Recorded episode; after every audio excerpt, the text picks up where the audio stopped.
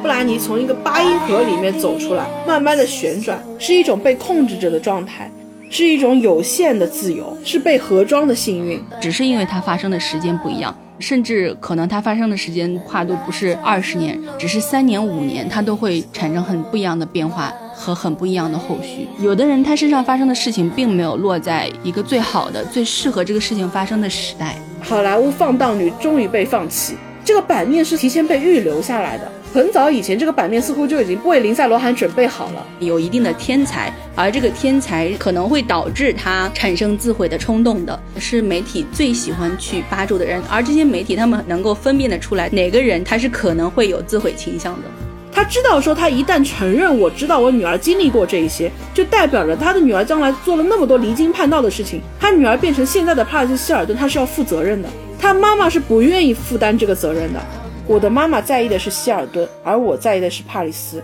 甚至有时候他们自己可能都并不清楚那个是不是他们的自我，因为他们的自我本身可能并不是叛逆的，而那个时候他们所追求的自我是我要和不够叛逆去抗争。他一直有机会去做伦敦的，那他为什么不去选择做伦敦呢？我觉得这就是他人生最悲哀的一部分。他永远不相信自己可以成为伦敦了，这就跟 Lilo 选择搬去迪拜是因为那边没有狗仔一样。就像布兰妮永远留在了十八岁，他们都在做一些本末倒置的选择。他做这个事情真的能够帮助他自己吗？他是不信的，但是他相信这个事情可以帮助到别人。Lilo，，你好吗？今天晚上你为什么来到这边？你是来找 Smasher 吗？Smasher 为什么不给你开门呢？你们是分手了吗？他是不要再跟你站在一起了吗？嘿，利洛，你还好吗？你现在开心吗？通过这一系列的话来刺激你，就是希望你抬头，他们就能拍到你崩溃的状态。我又不相信我想要得到的东西我能够得到，那我怎么办呢？我只能够设定一个可能别人想要的目标，可能对于我来说我能够做到，我能够证明自己的目标。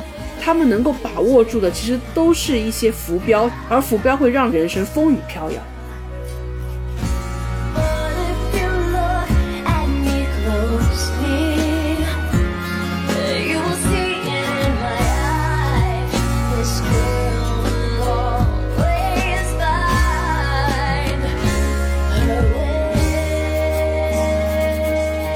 大家好，我是早姐。大家好，我是葛姐。其实我们今天想跟大家分享的主题是我们在上上个月的节目里面就有预告，但是中间因为插了我们的上一期嘛，导致到现在拖得比较久。但是是我们想聊很久的一个主题，就是我们看他的节目、看他的演出、听他的歌，伴随着他一起长大的那一些童星们。他们的人生经历，现在过着什么样的生活？然后他们在走红之后究竟经历了什么？其实我们最初想聊这个题的时候，它的方向跟内容都会比较的聚焦，想聊的是迪士尼童星们长大以后所经历的各种各样的人生，因为其实。我们小时候看的可能还是大风车啊什么的为主，但很奇怪的就是，尤其是跟我们同龄的这批迪士尼童星们，我们往往都会通过各种各样的方式去了解他们成长的人生轨迹。所以某种程度上来讲，其实我们的成长是同频的。你能够看到他们最初名扬四海的时候是什么样子的，他们面临各种挣扎跟困境的时候又是什么样子的。后来有些人成长了、转型了、蜕变了，但有些人可能就是在大浪淘沙的过程当中一路往下，你又能够看到他们缓慢。下坠的过程，所以其实，在一开始的时候，可能就聚焦在这些人身上。我们想看看他们这一路以来的人生轨迹，以及我们当中的一些感受。但是到后面，你就会发现，其实他们代表的并不是他们这一个群体，并不是只是在迪士尼这样的一个我们所说的梦幻乐园里面成长起来的童星们，他们会经历这些。其实有很多可能跟迪士尼的关系没有那么的密切。比如说林赛·罗韩人生的后半部分，其实跟迪士尼并没有太大的交集，但是他早年的一些作品的出资方啊、出品方，可能多多少少又会跟迪士尼有关。或者就是像布兰妮这样最早的演艺路径是跟迪士尼相关的，但是到最后他的成长、他的事业的巅峰，其实跟迪士尼的关系不大。但是往往人们去复盘他的整个人生的时候，又会从最初的迪士尼米老鼠俱乐部时候的布兰妮讲起。又或者像帕里斯希尔顿这样，他也没有正儿八经的去参加过迪士尼的节目，但是呢，他跟迪士尼乐园当中的很多人都有千丝万缕的关系。还有像离我们更近的泰勒·斯威夫特、麦莉啊、塞琳娜。所以其实我们今天聊到的更多还是以女孩的故事为主，当中肯定还是会带到有一些时代的眼泪，比如说我不知道大家还记不记得 A A A 算是 Justin Bieber 的一个雏形，甚至到后面他自己也在网络上有多番 Q 到说觉得 Justin Bieber 应该感谢我，这当然已经是他人生非常跌落谷底时候才会去说的这些话，包括他的人生也非常让人唏嘘。我们也会提到像这一类男孩子，包括两代小贾，肯定也是要提到的嘛。贾老板 Justin Bieber 也会跟这些女孩有所关联，甚至他们的一些行为极大的影响了这些女孩的人生。所以今天可能我们会聊到的人非常的多，所以我们就开始吧。我不知道左小姐回忆这一段他们的成长轨迹的时候，哪一个名字是最初让你印象深刻的？我先不说印象深刻的。其实进入到我的视野里面的第一个女孩子是希拉里达夫，《成长的烦恼》嘛，因为那个时候你在电视上面是可以看到引进片的，然后这个片子就是引进的电视剧，这个片子的英文名字里面就包含着她演的这个角色的名字，所以说她是绝对的女一号。看这个剧的时候，你不会知道她是谁，她是隐身在这个角色背后的。后来你就会去听她的一些歌。有很多歌我都会唱，是我小时候有一段时间很喜欢的。但是小时候了解一个明星，跟现在了了解一个明星的方式多多少少还是有些不一样的。因为小时候对于很多所谓的丑闻、不好的声音接受度都会比较低。所以，一个相对而言她没有什么不好传闻的女生，她是很加分的。你会觉得这个女孩子是在一种比较好的情况下面长大的，然后她并不会传来很多你不想听到的声音。喜欢她，你会觉得很安全，不像是有一些人，可能你去说，哎呀，我很喜欢谁谁谁，然后你的朋友就会立刻告诉你说，哦，他有一个什么什么传闻，他会很影响你去跟别人分享。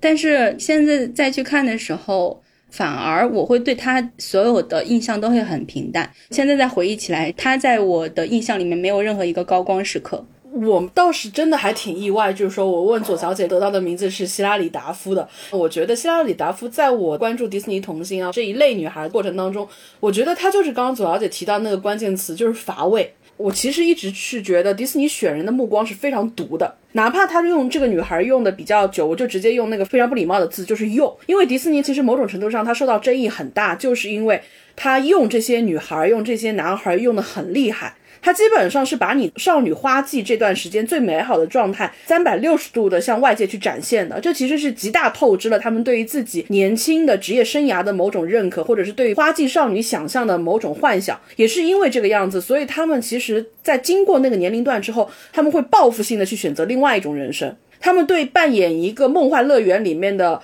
美丽公主已经是毫无兴趣了，因为他们那一段的幻想已经被迪士尼透支了。所以他们最讨厌扮演的就是一个可爱、善良、阳光、活泼的平民邻家女孩，以及天赋过人的小公主。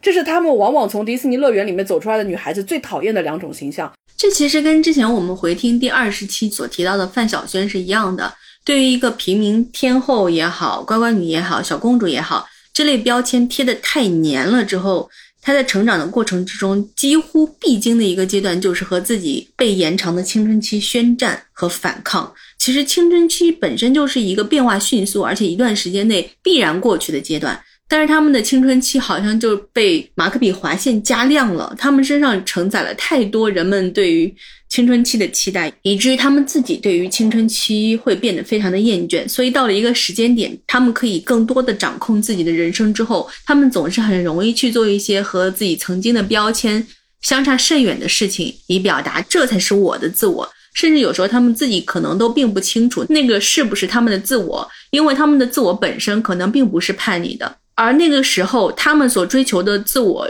是我要和不够叛逆去抗争，所以那些叛逆的表现是一种表象。希拉里达夫给我很大的一个意外，就是在于他其实是在很漫长的人生当中对这种形象并不抗拒，或者就是说你从他的人生轨迹里面，你并没有看到像其他同龄人那样的一种极大的排斥。而且很特别的就是希拉里达夫他的两部代表作，一个是《新成长的烦恼》嘛，《新成长烦恼》其实还是挺好看的，而且它也是比较典型的那种美式家庭喜剧的这种感觉，你能跟着一个普普通通的女孩，看着她一路经历很多的小小的烦恼，有很多小小的挫败，但是总体上来讲，她的家人朋友都会保护着她，她经历了很多同龄女生的一系列的困境，但是又慢慢的成长，回过头来发现这一系列的困境其实都不足为外人道。迪士尼好像给希拉里达夫打上的一个标签就是平凡。后来迪士尼给了他一部电影叫《平民天后》。就是讲他跟朋友出去玩的时候，无意中成为了一个大明星的替身。这个剧情可以说就是后来那部影响力更大的《汉娜穆坦纳》的一条主线。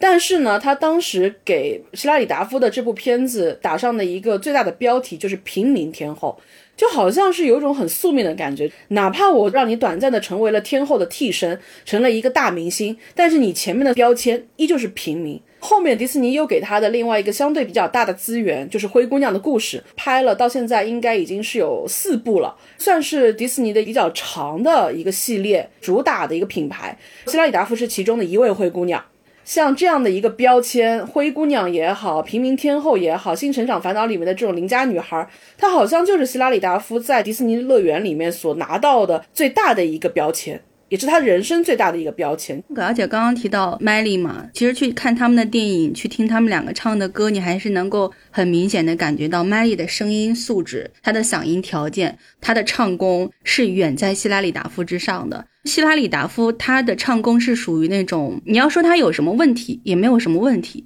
但是你要说他有什么记忆点，他也没有什么记忆点的。他只不过是刚好在他这个角色里面。他可以拿到这些歌去唱，可以有到这些中规中矩的资源给到他。你始终感觉他从各方面的素质上，不管是从他的外形、他的演技、他拿到的角色，包括他的声音，所有的方面都是处于一个及格线以上。所有的东西我都可以，你要什么我都可以给到你，但是我没有办法给你一个天才的印象。又是贴合他这个平民身份的，所以我们也不会觉得他很突兀。他身上其实最大的不同是在于他没有同龄人或者是他的一些后辈们的一种强烈的叛逆感。他好像对于一切的接受度都是比较顺的，哪怕他现在成长了，他也经历了一系列的绯闻，他也经历了离婚，他也出现在一些八卦杂志的报章头条，版面肯定没有以前那么好，但是他的新闻还是有人去关注，他也陆陆续续还是有一些电影在拍，但是你就感觉他好像一路都没有其他人那么的动荡，哪怕他离婚了，你都觉得这只是一个普通人的家长里短，而不是一个明星的爆炸狗血的新闻噱头。他好像做了其他同龄人会做的事情，你还是觉得。他给你一种很强烈的邻家生活的感觉，我觉得这种其实并不仅仅是关于希拉里达夫的，而是有一些明星他天生是具有头条的属性的，他做什么都会让你觉得这个新闻得放在第一个版面上，然后他身上会有很强的话题感，他的人生的轨迹，他所经历的一系列的东西都会让你觉得他本身就构成了某种传奇，而这个传奇又似乎能够成为一个时代的隐喻。但是希拉里达夫他天然似乎就不具备这样的传奇性，这可能跟他没有特别。强烈的攻击性有关，但是也是因为这样，今天等我们全部聊完之后，你都会发现，在我们今天所提到的所有的女孩的生活经历当中，她依旧可以是称得上顺遂两个字的。哪怕她的爱情也依旧经历过变动，但是她所人生面临的很多很多的选择，对比其他人来讲安稳很多。对于媒体来说，大家会天然的被一种东西吸引，就是这个东西会爆炸的。那我一定要关注它，我要时刻盯着它，以防我拍不到它爆炸的那个瞬间。大家最期待看到的那些新闻，就是一个人他的爆炸，他的自毁。那些有自毁倾向的、有自毁可能的，特别是他们在某一些程度上面有一定的天才，而这个天才可能会导致他产生自毁的冲动的，这样的人是媒体最喜欢去扒住的人。而这些媒体他们能够分辨得出来哪个人他是可能会有自毁倾向的。当时希拉里达夫其实也谈过一场相对比较引人注目的恋爱。迪士尼女孩的成长轨迹往往都会被身边的男孩所吸引，因为那个时候她的生活圈是非常狭窄的。包括像后面莎莲娜他们都是会跟 Jonas 兄弟去谈恋爱。那个时候最炙手可热的流行男孩的明星应该算是亚伦卡特。Aaron 那个时候的那种爆炸性的红是到什么样的一个程度？就是你完全是可以把十三、十四岁的 Justin Bieber 的那种全球性的一夜爆红翻一倍都没有关系。在那个时候，你觉得他几乎是以一种神奇小子的方式一夜之间火起来的。Aaron 的哥哥就是当时美国最红的男子组合之一后街男孩成员之一嘛，他等于是有他哥哥的一个提携，而且他在年纪很小的时候就在他哥哥的演唱会上面被 Q 到，然后就上台。互动的时候也完全不怯场，像美国的一帮男子组合的话，始终不在我的审美点上。就是我总觉得少年男子组合怎么着，他不应该有很壮硕的身体，他应该是还没有。我就觉得一个男人吧，他沉迷举铁之后，他就不应该再是少年男子组合了。所以我一直对于后街男孩出来几个猛男，他始终不在我的审美点上。所以在那个时候，Aaron Carter 他就是标准的是一个男孩的样子，甚至比他的那些哥哥们更像后街男孩本孩。整个人的秀气，包括他在音乐上展出来的一种天赋，其实可以用他第三张专辑的标题名来做一个定义。那张专辑的名字叫做《天之骄子》。他当时的出道其实就完全是天之骄子的这种状态。刚出道没多久就拿到了五首十大金曲，基本上他要去拿什么奖项，或者是他要去参加什么活动。所有人是会为他让路的。他在很短的时间之内，当时的名气就已经超过了他的哥哥。而那个时候，他选择的女友是谁？是希拉里达夫。而且那个时候也有三角恋情的传闻。对，当然这句话对希拉里达夫是一句很伤人的话。后来他很快就放弃了这段在外人看来其实还蛮般配的恋情，开始去劈腿林赛罗韩。啊，林赛罗韩可能是今天我们当中很重要的一个名字。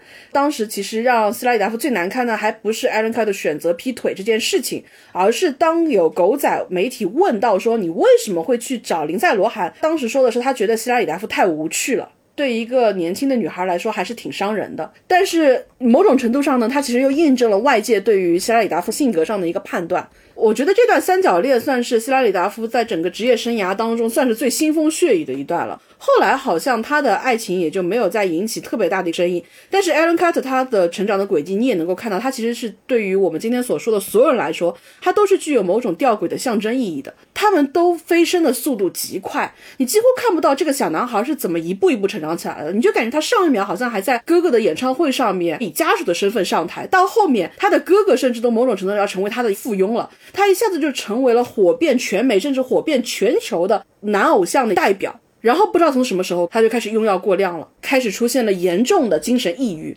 而且他崩坏的速度是非常非常快的。他几乎是跟《小鬼当家》的男主演是一样，他们对于用药用量的不克制，是会让他们在很短的时间之内，整个面部肌肉的线条上，你都能看得出来，嗑药已经嗑到脑子都坏掉了。有的人他用药，你还能感觉他是有一个慢慢侵蚀的过程，但是在那个时候，Alan Carter 他用的那个药几乎是一夜之间，你就觉得他从一个男孩子变成了一个骨头都会从皮里面刺出来的那种瘾君子的样子。Justin Bieber 后来他自己的纪录片里面其实有说到用药成瘾的时候，他对自己的一种害怕。他说在那个时候，他的经纪人每一天都会来确认他的脉搏、他的心率，要从这种最基础的人体数据去判断你的药是不是下一秒可能就会把你带走。那个时候他感觉到一种非常非常大的害怕，因为他从身边人的态度感觉到他自己不再控制用药量的话，他这一觉睡下去就会醒不过来。在那样的情况下面，至少 Justin Bieber 从公开的影像资料上去看他，他没有哪一刻会让你觉得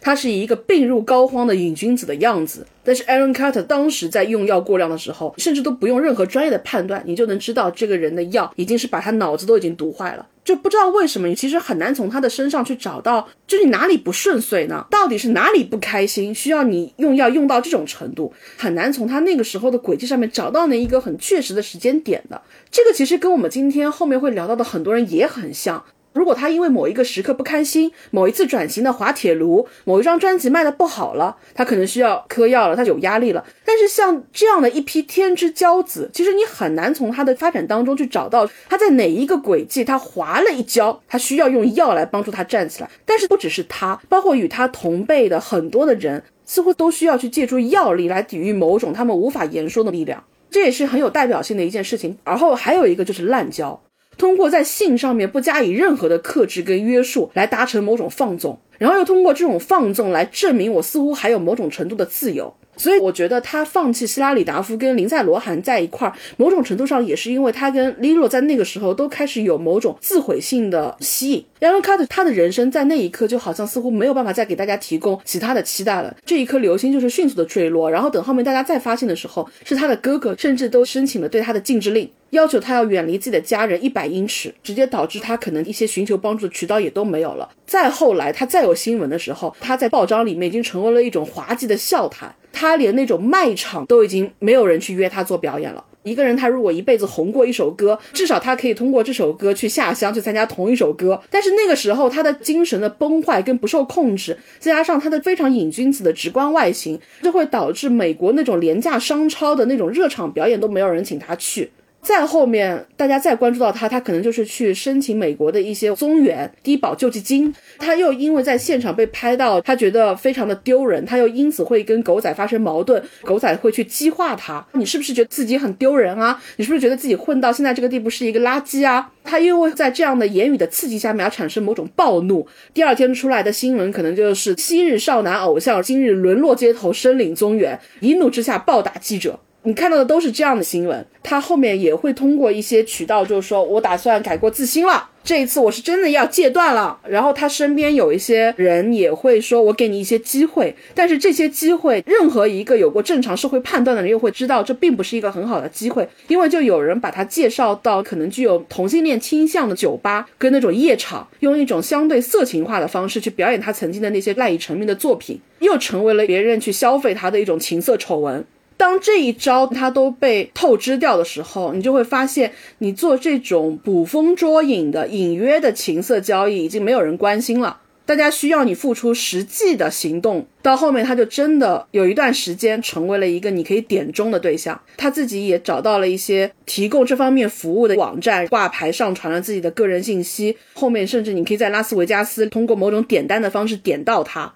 他的整个成长的轨迹是非常让人唏嘘的，因为他当时走的非常非常的高。如果说 Justin Bieber 他还有一个上传自己的作品到油管，然后在油管上面发酵，发酵了之后被亚瑟小子签约，再慢慢慢慢成长为一个影响全球的流行少年偶像的话，那么 Aaron Carter 这一系列几乎都可以在眨眼之间全部完成的。然后他几乎就成为了后辈们或者是同辈们每一个人人生轨迹都走过的那一部分。甚至我是觉得拉斯维加斯好像他们陨落的一种象征。当他们那批人最终接受我要在拉斯维加斯驻演的时候。虽然那是一个非常高昂的场地，他也会拥有顶级的舞美，但是往往他们在那边表演的状态都不是最让他们快乐的状态。他们在拉斯维加斯的演出，尤其是驻场演出的时候，往往不是他们最好的，而是他们必须拿出自己曾经最好的标签放到台前来明码标价。而且后来很多人还会记得 Aaron Cut，是因为他在社交网络上面公开 at Justin Bieber。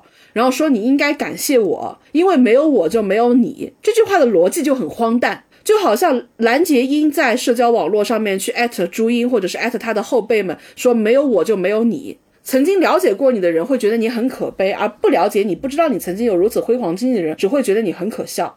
而且我觉得，其实让这件事情变得更加让我个人会觉得比较悲凉的是，他去 at Justin Bieber 的时候，Bieber 已经是一个相对比较成熟的状态了。他经历了自己跟药物的一种搏斗的过程，经历了跟 Selina 跟 Haley 的很长时间的一段情感的纠葛，他有很长的对外界的一种报复性的自我放逐。后面他又慢慢的在控制自己，在 Haley 的帮助下面组建一个相对健康的家庭。他 at Justin Bieber 的时候，是 Justin Bieber 已经走过了那段路，选择了一个跟他完全不一样的人生。在某一个时间点上面，他是无限可能去接近现在的亚伦卡特的。但是 Justin Bieber 是幸运的，他身边有一个更加成熟的团队，他活在一个比他们更有可能去接触到外界，他活在一个拥有庞大社交网络的年代。他的身边不再像前辈们那样，你身边只有狗仔，只有那些从你身边掠取利益的人了。所以他比较幸运，他走出来了。而当一个曾经面临跟亚伦卡特一样的困境，但是又带有某种侥幸，从那个里面最终爬出来的 Justin Bieber，他被 Aaron Cut at 的时候，他的回应是：谢谢你，如果你需要的话，我也很愿意到你身边来伴唱。如果你再早两年去 at Justin Bieber，他一定会是一场骂战，肯定是一个暴躁少年对一个过气少年。就像当年他跟 Selina 两个人在推特上面都可以互相骂对方蹭流量，但是他已经长大了，所以他有同理心，他也会克制，他会有礼貌，并且疏离的去回应你。如果你需要，我不介意来帮助你。Aaron Carter 收到这个回复的时候，他说的是：“对不起，我失礼了，祝你好运。”这段对话，他们都拿出了一个相对好的自己，去让这个事情有一个相对体面的收尾。但是无论是任何一个人的回复，都让我觉得他有一种一个故事到了尾声的悲凉感，因为你知道一个人已经无可挽回了，可能他心里当中有一种隐隐的期待，是我没有逃过，我已经烂在地上了，我隐隐有一种很不好的期待，是你会步我的后尘。但是那个男孩子他没有步你的后尘，那个男孩子告诉你我走出来了，如果你需要我，我不介意来帮你。而那个男孩到最后你也能看到，他不是一个特别坏的人，他也在用他仅有的理智、仅有的克制去回应了这段对话，为自己保有了最后的一个体面。这段对话甚至会让你觉得，他如果身边有那样的一个机会，有那样的一个人，他是不是也会是如今的 Justin Bieber，也会有人陪着他走出来？如果他的哥哥当时申请的不是禁制令，他的家人曾经愿意陪伴他一起走过来，他是不是也会拥有不一样的人生？但是他已经没有这样的一个机会了，他已经成为了一个八卦媒体都不愿意去追逐他的对象了，他已经彻底的从流行乐史上过气了。所以我觉得看到他的时候，他当时的那个恋爱对象 Lilo 有一段时间会给我一样的一种感受。你现在再去社交网络上去搜林赛·罗韩，基本上百分之八九十所有人只会谈论他的两部作品。一部是《Mean Girls》，还有一部就是《天生一对》，而这两部作品是他最早最早的作品。他曾经那么的光芒万丈，他在《天生一对》里面，我相信大家只要去看这部片子，你都一定会觉得这个女孩的人生不会是如今现在这个样子的，因为她在里面的那种天赋灵气，一个人去拿点美式口音跟英国口音的时候的那种灵动俏丽，都是在那个片子里面能够感受到的。你感觉这个女孩天生具有某种戏剧张力。他在这个片场，他已经不是不怯场了，他是能够去把握这个镜头的，他甚至能够给到镜头他应该给到的所有的反应，甚至能够超越你预期。打一个不恰的比方，林赛罗还在很小的时候，他就是一个芦田爱菜了，他天生就是活在片场里面的。但往往就是这样的一个女孩，陨落的速度也会比我们所有人预期的更快。贱女孩好像就是他留给大家片场的最后一个影像了，而那个时候她其实年纪也还很轻。他后面也演过很多的片子，但是到后面大家就不关心了，大家只关心的是林赛·罗韩，他跟帕丽斯·希尔顿，他跟布莱尼，他跟妮可·里奇这四个人被称为好莱坞四大浪荡女，一系列的报章杂志全部都是关于她的各种恋爱绯闻。利洛的话，你是能够从他的生活当中找到陨落的节点的，就是二零零三年的时候，很多人的成长，尤其是他们这批童星，包括像布莱尼啊，包括帕里斯希尔顿啊，他们其实都相对成长在一个不那么健康的家庭环境下面。有的人可能家庭很有钱，但是那个家庭是并不怎么健康的；有的人可能就是成长在一个单亲家庭。所以就会导致他们对于家庭的索取其实是有强依赖感的。而 Liro 的话，他一直是可以粘合这个家庭的存在，但是到了零三年，他的家庭以一种相对不那么好的方式分崩离析的时候，他其实是完全手足无措的一个状态。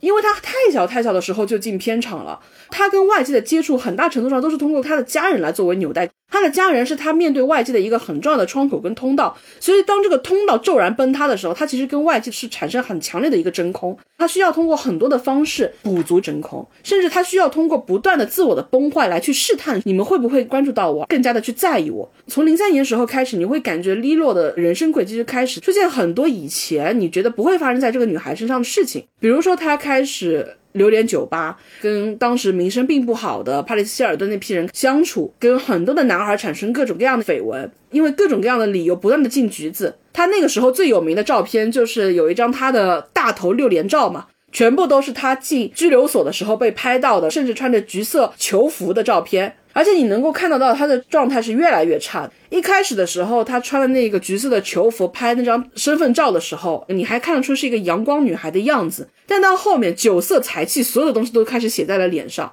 而且因为 Lilo 她的肤质天生是带有很多的雀斑嘛，因为长期酗酒，精神气非常非常的差。这个女孩就不是一个有着雀斑的阳光女孩，而是一个麻子脸了。而且经常被拍到各种酒驾，风评变得非常的差。也因此丧失了很多的片约。他到片场的时候，因为一直在喝酒嘛，导致他台词记不清。其实像这样的事情，像早年的好莱坞的女明星们也都发生过。比如说梦露，她在片场后期因为精神压力的关系，也会导致她记不清台词。她又因为被人家长期定义为是一个花瓶女的一个状态，所以梦露在片场的时候就会变得非常非常的不自信。又因为不自信，她可能要退一步要去借助外力，比如说她。不允许自己的表演老师离开自己半步，因为只有表演老师会告诉她说：“你的表演是好的，是有张力的，是有戏剧性的，你要相信自己。”但是所有人给到的梦露的反馈都是：“你的表演就是一个花瓶，我也不需要你表演，你只要穿得漂漂亮亮，在这边掀一掀裙子就好了。”导致梦露会越来越依赖身边的仅有的这几个人给到她的消息。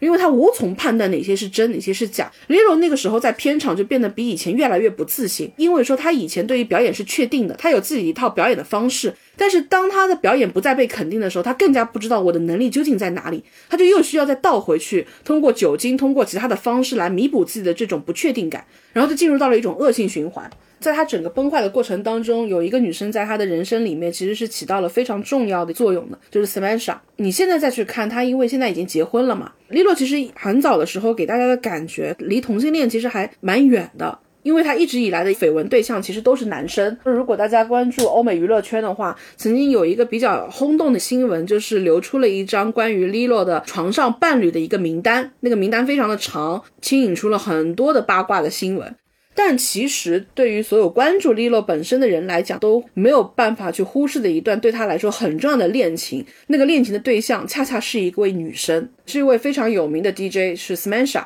Samantha 的家庭其实相对利罗来说，应该算是有头有脸的，而且她比较像是好莱坞的老钱一族。Samantha 她的年纪又比利洛要大将近十岁，所以其实她无论是身份背景也好，恋爱处事的一些态度也好，都比利洛要成熟很多。所以其实 Lilo 在遇到 Samantha 的时候是有一种很强的依恋感的。后来他在面对记者采访的时候，有一段回答我印象非常的深，就是在那个时候，他跟 Samantha 的恋情已经过去非常非常久了，他们都有各自的爱侣，经历了各自不同的状态。记者问他说：“你那个时候跟 Samantha 爱的这么疯狂？”你究竟是喜欢男孩子多一点，还是喜欢女孩子多一点？Lilo 是非常明确的说，他觉得自己还是可能喜欢男孩的。记者就追问了他，那你为什么那个时候爱 Smash 爱的那么疯狂？Lilo 说，因为那个时候我觉得我自己是很疯狂的一个状态，我需要有一个人能够给我很强烈的安全感，让我觉得我在他身边，我似乎不会那么疯癫，我会变得正常一些。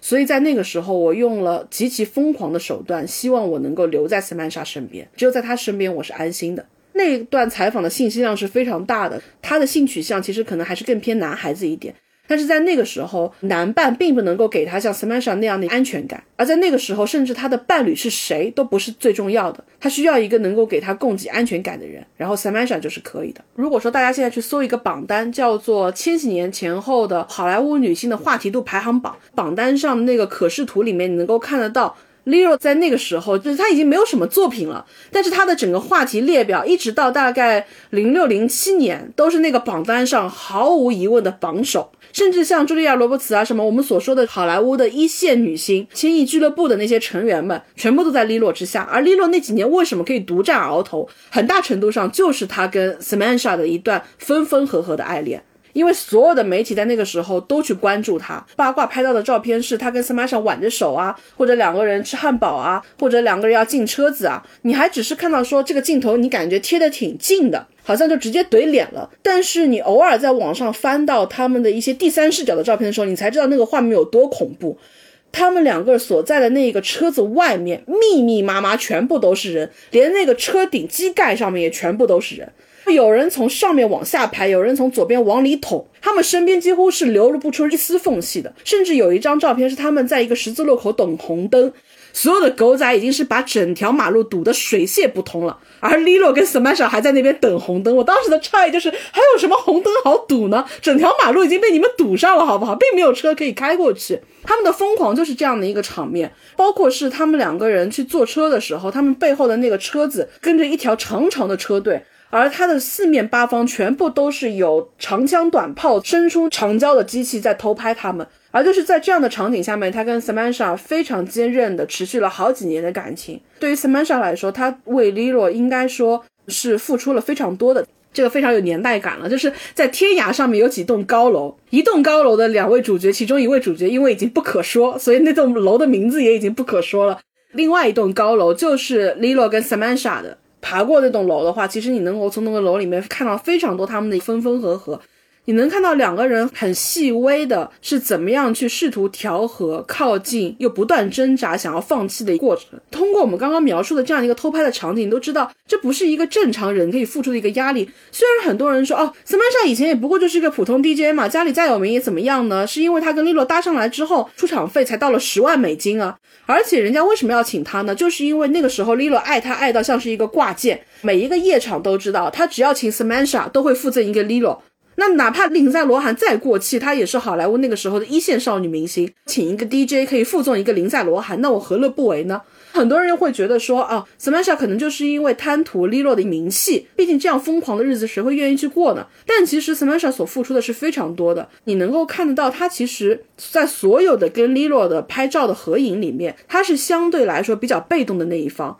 你现在再去看这两个人的照片，大量的都是 Lilo 主动的，Lilo 挽住他的手，或者 Lilo 去亲吻他，Lilo 喂他吃东西，或者是 Lilo 彻底就把自己贴在他身上，你能够感觉到就是很强的对这个人的依恋感。而 Smasher 相对在公众镜头里面是表现的比较含蓄的，往往就是你明显感觉那个镜头是通过很远的地方长焦拉过来的时候，那个时候就很奇妙了。Smasher 会去牵利罗的手，贴利罗，逗利罗笑。而且那种笑就很像加州海岸的阳光，是天然的，会让你看到产生姨母笑的那种笑容。因为真的很甜，很好磕。他们两个人会当着所有狗仔的面去买热狗，买完热狗之后，又当着所有狗仔的面开始快速跑步，试图奔开他们的一个步伐。但是当狗仔还追着他们，他们知道自己没有办法跑过这些人的镜头的时候，他们就站在原地开始互相吃热狗。两个人相视一笑，我就觉得他比任何一部青春片的场景都更甜蜜。但是你又知道，这种甜蜜其实是极端压抑环境下的一种苦中作乐。对于像 Samantha 这种他从小在健康环境下长大的人，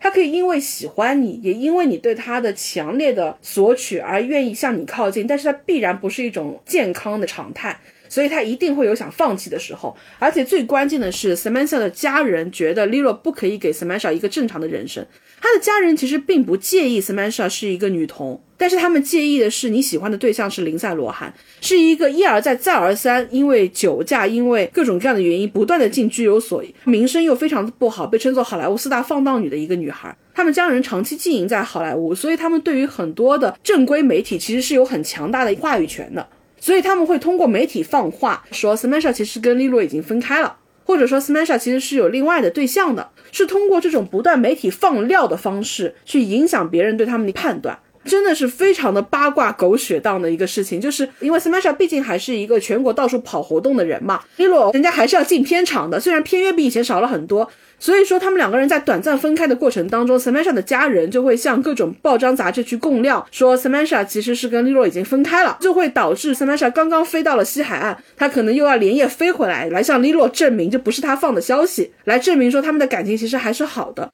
但是这样的行为就是让两个人一直处于一种高压的状态，因为你不断的需要通过更加积极、更加主动、更过激的一种方式来证明你们对彼此的感情。Samantha 过程当中，他其实还是有过想要放弃的时候的，他家人其实是有把他劝下来的。这就是可以说是那个时期八卦杂志上面最经典的一组照片。Samantha 那天晚上在家里，他们的家人在举行一场派对嘛，很多的狗仔都已经蹲点在门口了，并没有邀请利罗。然后林赛·罗韩去到门口的时候，他就一直在敲那个房门，他让 Samantha 开门，但是那个房门就始终没有打开。而在那个房门之外，堵着大半个狗仔圈的人，所有人拿着长枪短炮，拍着利罗面朝那个门板的身影，就拍到说利罗不停的在敲，你感觉他把自己都倚在了那个门板上。但也是因为外面所有的人都等着这个戏剧化的场景，所以那个门就始终没有打开。然后所有人就在见证一场众目睽睽下的溃败。你就看到一个年轻的女孩子，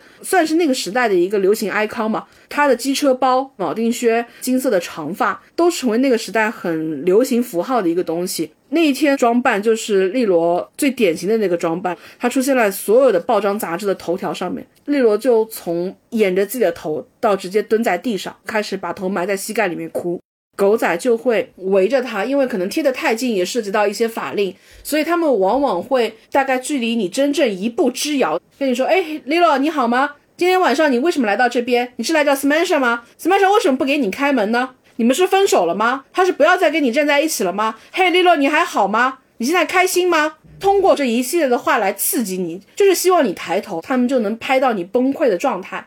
而且他们知道说，Lilo 是可以满足他们就像秃鹫这样的一个索取欲的，因为在那个时候的好莱坞，没有几个人可以像 Lilo 这样不断的供给他们这种话题。他们可以拍到大量的 Lilo 开车利洛喝酒，利洛喝了酒之后开车，然后酒驾被抓，被送进拘留所。利洛崩溃，利洛大哭，利洛去追 Samantha，Samantha 跟他复合，然后两个人又分手，然后利洛又崩溃，一切周而复始。一个林赛罗韩可以养活一整个杂志，他们都知道我可以就这样子围着你，所以就会导致形成了一种恶性循环。越是这样，我越是会逼你，因为我可能去逼一个像希拉里达夫这样的人，我可能也逼不出什么东西来，但是我逼林赛罗韩可以。包括他到后面躲进车里面，现在这些视频，大家如果说有心去查的话，依旧能够看到这种渣画质里面，这些狗仔们他们是不断的去敲击那个车子，敲的时候同时问利罗说：“你今天的行程是什么呀？你打算去哪里呀？”利罗那次其实是非常沮丧的，他被拍到在 Samantha 门口，没有任何一个人出来打开，Samantha 也没有把门打开，那个场景，报刊用的是好莱坞放荡女终于被放弃，就是好像这个版面是似乎提前被预留下来的。很早以前，这个版面似乎就已经为林赛罗韩准备好了，大家都在等你，所以大家用“终于”这个字。对，很难得的地方在他在这个之后，Samantha 也不是没有做出过努力。我小时候一直以为，在这一场大张旗鼓的溃败之后，两个人的感情就走到尽头了嘛。但是后来，在过了很多很多年之后，一些零零散散的八卦消息传来，我才知道，原来那并不是 Samantha 跟林赛罗韩的尾声。在那之后，Samantha 是违背了家人的意愿，再一次走到了林赛罗韩的身边的。他们试图再在一起过，包括去庆祝生日，参与很多的活动。他们有在努力过，最终都没有成功。最后一次可以查到的，Samantha 陪着利罗公开出面的是利罗第六次进拘留所。你现在还能看到很多他在法庭上痛哭流涕的那种片段吗？其实他是觉得自己很委屈，因为他已经决定要改过自新了。但是他因为没有及时到警局报道，就会导致说他那一次他没有符合在外的一些监察令，就会导致他必须要拘留。所以他那一次就觉得很委屈。他说我并不是故意的，我只是那个时候在片场，片场里面没有人提醒我，我也忘记了，我并不是故意的，然后就哭嘛。法院从法理上来讲的话，他并不认为这是一个合理的解释。但是他那一次进去要接受监禁的时候，是 Samantha 陪着他的。而且就是在那之前，他们其实已经有几个月都没有公开的一起露面了。但是那一次利洛被认为真正无可救药的时候，Semasha 还是出现在他身边，还是陪伴着他一起走进了一个并不光彩的地方。所以其实我觉得 Semasha 到最后还是用一种方式去陪伴着利洛的。只是大家都知道，他们两个人磨合了非常非常久，但始终没有办法磨合到一个彼此舒服的状态。Samantha 也透支了自己，利洛也在那个时候，他并没有办法控制自己。最后，我在陪伴你走过最艰难的那一步，因为那确实是利洛最后一次在公众面前最大的崩溃了。在后面，利洛感觉就是长大了，似乎一个人的崩溃也是有限度的。当他已经全部透支了自己之后，他似乎也已经没有一个更深的谷底可以供他坠落了。所以，Samantha 是陪利罗到了他真正人生的谷底，确定了利罗在那个谷底之后可以正常的去开始自己新的生活，然后 Samantha 才跟他分道扬镳的。有时候，好像一段恋情最暴力的那个时候，并不是他们的结局。就是我小时候一直以为他跟 Samantha 是拥有一个戏剧化的落幕的。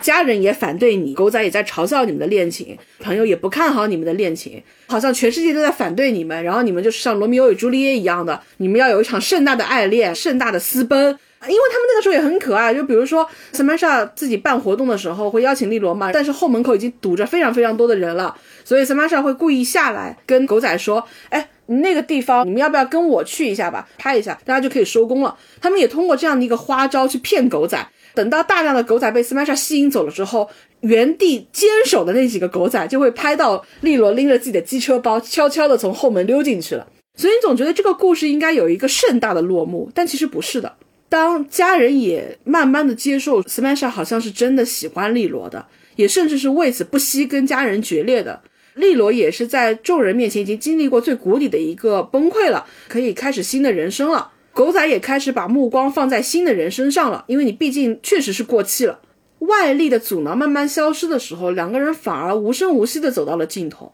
这个是我觉得这个故事很大人的一种结束的方式。再到后来，利洛去回忆，对这个东西也变得很释然。所以人家问他，你那个时候对 Samantha 为什么爱的那么疯狂？利洛的回答也是，我在那个时候可能爱的都不是那一个人本身，我寻求的是一种安全感。所以你再去咀嚼这句话的时候，你可能就会反应过来，他们到后面都明白了，因为在那个时候，一个人面临着巨大的困境，所以他有对爱巨大的索取的欲望。他慢慢走出那个困境的时候，他可能对这个爱的索取没有那么强烈了。当这个光芒淡下去的时候，大家彼此都反应过来，可能我们爱的只是那一刻的幻象本身，而不是彼此。再让我有所感慨的，其实是很多年很多年之后，Lilo 变成了一个非常平静成熟的，可以非常淡然的在 Vogue 的杂志里面去回忆自己一路走来的各种，现在看看有点过时的造型，或者是有一些能够激起他回忆的造型的时候，别人问他你为什么现在选择定居迪拜，他的回答是因为在迪拜狗仔是违法的，就是你见到的是一个已经把自己治好的林赛罗韩。但是你也非常清楚的从这句话里面能够知道，他身上有一部分是永久的坏掉的，以至于他现在选择自己人生的后半段，他选择的迪拜的原因，竟然只是因为在那个地方没有人再会像当年那样去追拍他了，而他仅仅因为这样的一个原因，他决定了自己的后半生要住在哪里。我是觉得很可惜的，你能看到 Lilo 他还是走出来了，他现在拥有了一个相对平稳的顺遂的人生，但是在他之前漫长的消耗里面，一同陪葬的也是他曾经天赋逼人的那些灵气没有了，他甚至不是天赋没有了，他是自信没有了，曾经在片场的那种绝对的自信以及对于镜头的掌控力，他不再是相信自己可以拥有绝对话语权的林赛罗韩了。他是一个不断被嘲笑、不断被讥讽、众目睽睽下经历过挫败再站起来的一个普通人了。他经过自己的不懈努力，把自己活成了希拉里达夫。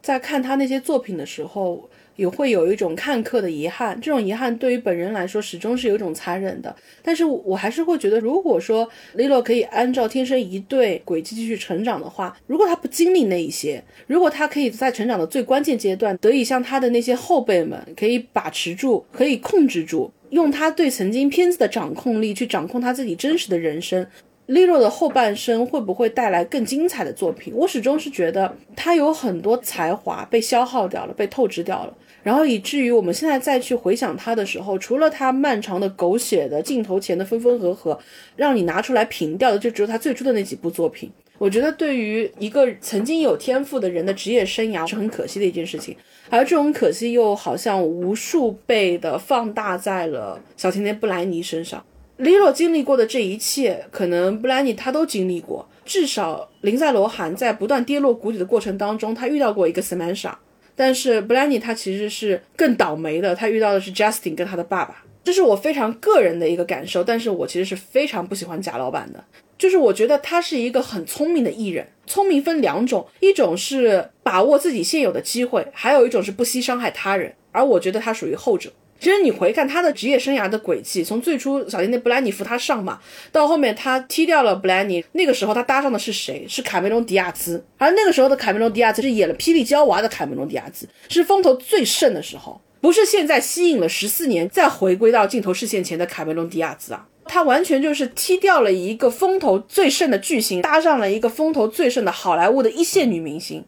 而到后来，卡梅隆迪亚兹并没有其他的作品可以去延续。自己在霹雳娇娃时期的那种当红价值的时候，贾斯汀完全头也不回的又把人家给甩了。到后面开始自己做老板，开始去鼓吹自己的对职业生涯的掌控力、判断力，开始经营我自己的人设。就他一路上面都是一个非常聪明的男人。包括你看他分手之后拍的那个 MV，他一路以来都是用一些不惜伤害到别人的方式完成自己个人形象的一些拼图。包括在布兰尼跌落谷底的时候。他其实，在很早的时候就搞过一个行动，不是现在的这个解救布兰尼的行动啊，大概是在布兰尼最疯癫的，从零八年左右开始最疯癫的那段时间，他就搞过一个拯救布兰尼计划。那个计划当中，他的姿态之高之冷漠。他搞那个活动的感觉，并不是说我作为一个曾经跟他关系至深的至交好友，我要来做这样的一个行为，而是你感觉他发起拯救布兰妮的这个行动啊，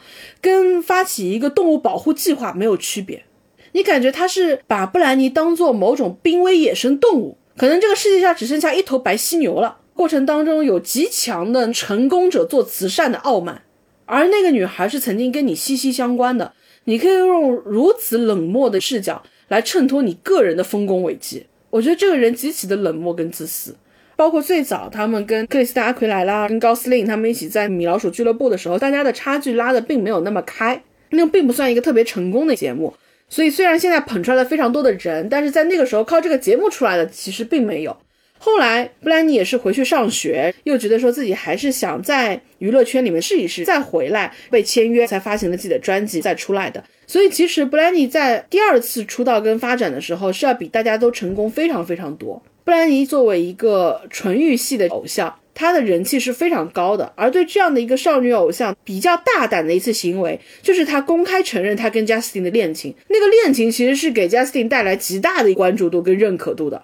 看他很多那个时候的报道，我觉得他有一种尴尬在。他一个自视甚高的人，并不乐于被当做布兰妮的挂件，哪怕大家在报道这件事情的时候，都会说：“哎呀，金童玉女啊。”就其实你在那个时候能感觉到，Justin 对于媒体拍他的时候，他有一种不自然。虽然他们也手牵手穿着情侣装，你也感觉到布兰妮其实是很尊重他的，在各种场合当中，其实也对他呈现出一种非常小鸟依人的状态。但是其实两个人人际的差距还是肉眼可见的，他很难不有一种落差感。而这种落差感，我是觉得充分体现在后来所谓的拯救布兰妮计划当中的。他始终对那个时候他低于布兰妮，并且被当做布兰妮的挂件，因为布兰妮才得到的某种身份认同，他是始终抱有憎恶感的。而这种憎恶感是需要后来布兰妮比他差非常非常多之后，他才能够从当中得到某种心理的慰藉跟补偿的。后来他才会在布兰妮最跌落谷底的时候，选择发起一个后来被阿奎莱拉都骂成狗的那个计划。当时身边很多的知道他们情形的好友们都认为说你不应该这样去消费布兰妮。因为布兰妮是真的喜欢过你，他也是对你好的，你不应该在他面对这么大的人生困境的时候，用一种高高挂起的姿态，用宣布保护一头动物的方式去宣布解救布莱尼，而不做出任何实质上的努力。所以当时这个计划是在欧美被骂到狗血淋头之后不了了之的。如果说你真的要去做，你有太多的机会可以去做了，你做的所有的一切其实都是指向伤害布莱尼的。包括就是你们两个人分手之后，为什么要去拍一个 MV，里面暗指一个金发女郎出轨劈腿？对于布兰妮来说，很重要的一件事情是，她虽然是梦露那样的一个性感的 icon，但是她很重要的一个少女偶像的卖点就是纯欲系，纯是在欲之前的，她所有欲望的性张力都是来自于这个女生本身的稚嫩。所以，单纯是布兰妮当时的人物设定形象非常重要的一部分。这也是为什么他无数次在媒体前面被问到说你有没有婚前性行为啊，布兰妮都是否认的。对于他来说，最致命的一个打击是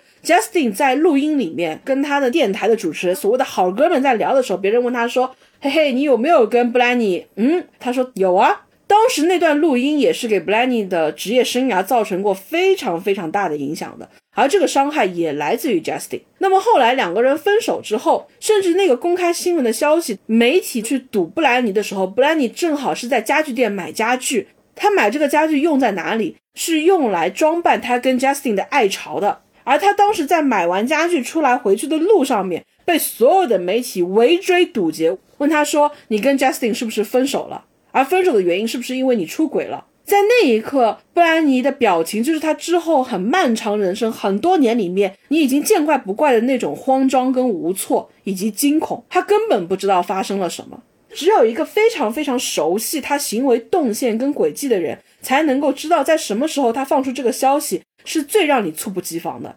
Justin 永远在用最巧妙的办法，在最适当的时机里面，让自己处于不败之地。他能够做出这些判断很重要的原因。是在于对方让渡了很多的信任给到他，而他无疑是浪费了这样的一个信任的。当然，最让人唏嘘的是什么呢？Justin 始终对于布兰妮而言是重要的，因为他从小到大接触过的人并不多。Justin 是他在少女时期遇到的一个可能最符合少女幻想的男孩子，所以这个男孩子在他的人生当中永远是重要的。所以，哪怕他后面真的走出了漫长的一段困境，拥有了自己的生活，赢了他跟他爸爸的官司，自己开始掌握自己的社交网络，他去回帖的时候，再去回忆他跟 Justin 那段，他说：“我们曾经有过一场世界级的分手。”但是他在回忆 Justin 的时候，他还是对这个男孩非常的宽厚的。他始终不认为这个男孩在他的某一些巨大的挫败的过程当中，他需要去承担某种责任，因为那个男孩代表他人生当中很美好的一部分。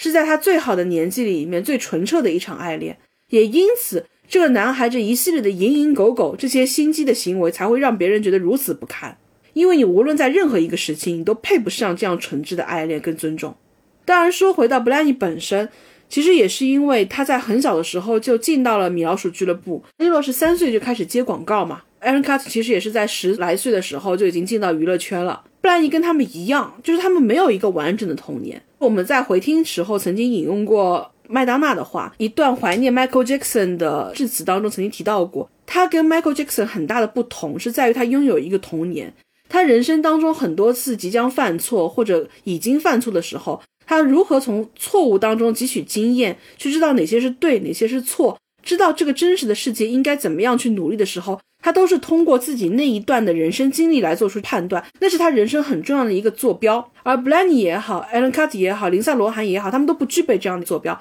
他们所有的参照物都来自于娱乐圈，而娱乐圈是瞬息万变的。所以就会导致他们能够把握住的，其实都是一些浮标，而浮标会让他们人生风雨飘摇。布兰妮回看他的职业生涯，会有一个很意外的地方，就是你觉得他好像在娱乐圈很久很久了，但是他其实真正在娱乐圈里面没有崩溃，没有丑闻，真正成为美国梦的小甜甜布兰妮的那几年其实并不长。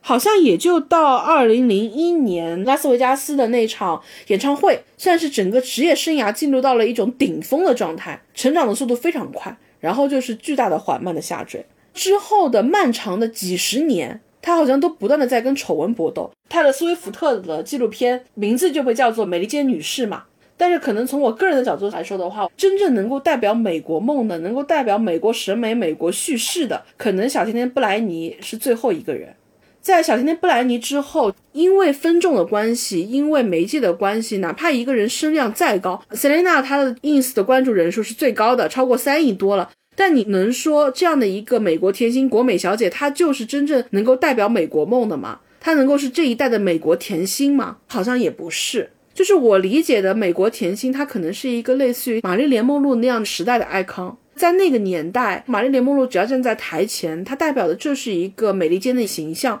布莱尼可能是在我印象当中最后一个能够代表美国甜心的存在，金发碧眼的，肉蛋型的，健康的，小麦的肤色，甜蜜的，又是纯真的，又是带有某种欲望性的。他所有的东西好像都是梦露在千禧年代的一种化身，而这种化身、这种叙事、这种审美本身就是天然的美国化的，包括它的坠落，其实也是死于一种美国式的政治正确。一切是跟一个国家的叙事紧密勾连在一块儿的。其实大家如果要去看布兰妮，她曾经可以走到什么样一个高度？你去看零一年的时候，她在拉斯维加斯的那场巡演《梦中人巡回演唱会》，它有一个非常完整的概念，就是布兰妮做了一场梦，梦到了一场华美的盛大的演出，所有的 VCR 是用了一种梦中梦的方式去嵌套的。那个里面的布兰妮就能够感觉到什么叫做万事巨星，他对于舞台的这种掌控力，包括他的自信。其实你没有觉得他跳的舞是很难的，他其实更多的是一种肢体的律动，电臀舞的那个动作，他也没有用一种非常性感夸张的方式去跳给你看，她更多的是一个女孩的随性摆动，但是偏偏是那种随性摆动的过程当中就有种天然的巨星感，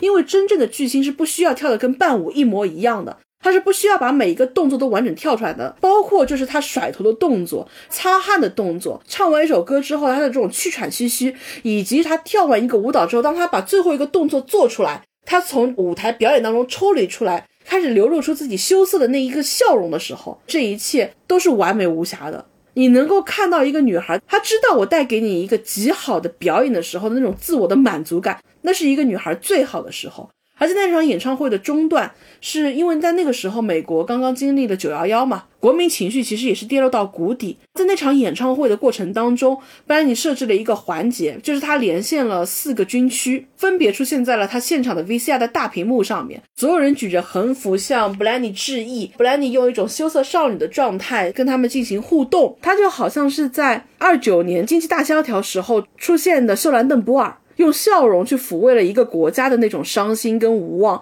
他又好像是好莱坞日落时代拱出来的玛丽莲梦露，他用自己的钻石般的光芒去照亮了一条已经注定零星的道路，或者说是在战争时期的丽塔海华斯，她那一头红发只要出现在军队当中，哪怕是一张海报，都可以去承载很多人的生活当中的某种幻想，它并不单纯是一种性幻想。它也能够代表很多人在战争时代对于美好生活的想象，而这样的人，就是我觉得现在的很多的流行歌手，哪怕他特别红，但是他依旧不能够成为美国梦也好，一个国家叙事的一种承载。因为秀兰邓波尔、玛丽莲梦露，包括像丽塔海华斯，丽塔海华斯当然名声稍逊一筹，但是他们都在一个特定的时期去承载过国家里面民众的一种想象跟热忱，就是你承载粉丝的想象，跟你承载民众的想象是不一样的，而后者才能够代表说你是这个国家的 icon。所以我会觉得很可惜的是，布兰妮这样的一个女歌手，在她的职业生涯的后半程就没有然后了。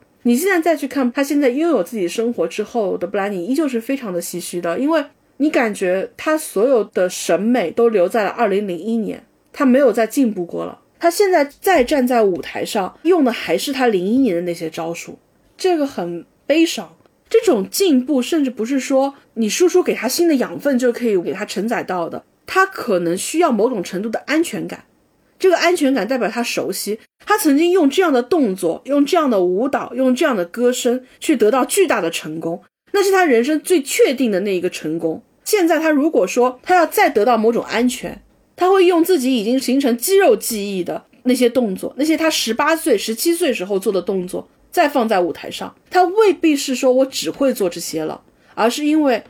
他生活在不确定当中太久了。以至于他只能用这些曾经确定会带来成功的动作，试图再一次的得到你们的肯定。包括你去看他自己拍视频的角度，他永远是在水平线上面，稍微再把镜头往上拉一点，然后往下拍那样的一个视角，就跟他《Baby One More Time》里面 MV 的主视角是一模一样的。你其实是能够感受得到，他如果按照自己当年的那种成长继续进步的话，他可以变成什么样子。但是现在的布莱尼，他没有其他的可能性了。最让我觉得难过的是，他有在努力，他去做以前那一些动作也好，他去做他熟悉的那些事情也好，他没有说我被解救出来了，我可以回到一个正常生活了，我就去过一个跟我以前完全不一样的生活，过一种平常人的生活。他还是想要能够回到公众面前。他这么多年来，并不是很能够接触到很多外界的东西，跟上外界的生活方式。我以前看过一个片子，里面有一个人，他在讲述自己跟布兰妮相遇的时候，状态是他之前是一个狗仔，因为那个时候有狗仔时时刻刻跟在他身边，他那个时候就只是对布兰妮伸出了一个微不足道的小小的帮助。那后来他就接到了布兰妮的联系，你能不能来我身边？你能不能帮助我？只是一点小小的帮助，对他来说，他会觉得是不同的，是他想要抓住的，是他愿意去信任的。一个正常人，你在街上只是被别人帮了一个小忙的话，你不会想说，我想要依靠他，我想要依赖他，我只是谢谢他，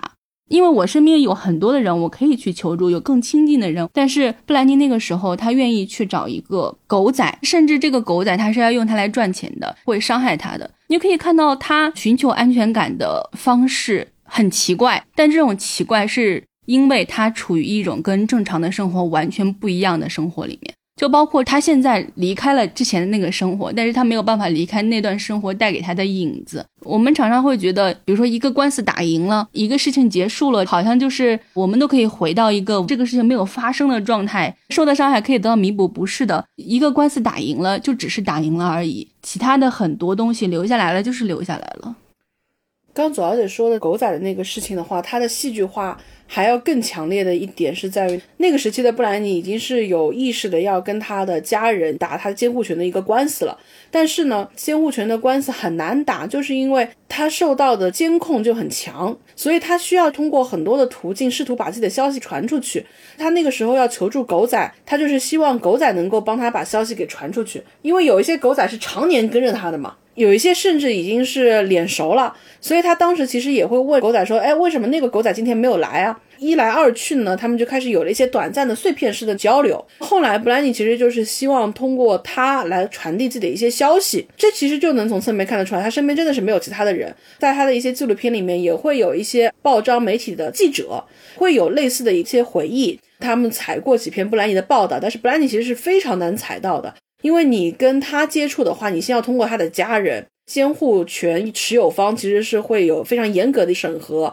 后来他其实就是无意中接到了布兰妮的一个电话，布兰妮是约他到了一个酒店里面去，两边像特务接头一样的一种方式。他去到了布兰妮的房间，并且确认没有其他人尾随。同时，布兰妮把自己的一份律师的合约给到他，希望他代以进行确认。并通过各种代理的途径，然后帮他去传递他的消息。那最终所指向的就是他希望能够解除跟他父亲的监护与被监护的关系。当时布兰妮是跟他在卫生间里面去完成的这一系列的沟通之后，再从后门离开的。所以整个过程就很谍海译文的这种感觉。后面呢，他好不容易把这个消息给传递出去，并且找到了律师。但是后来他们的这一次的行动并没有成功，就是因为又受到很多法律的制约，他们没有办法去佐证布兰妮的精神状况是不是可以让合约或者是代理形成一定的合法性。后来呢，等于这一系列的行为又功亏一篑。通过他跟狗仔的这种接触也好，通过跟这些报章记者接触也好，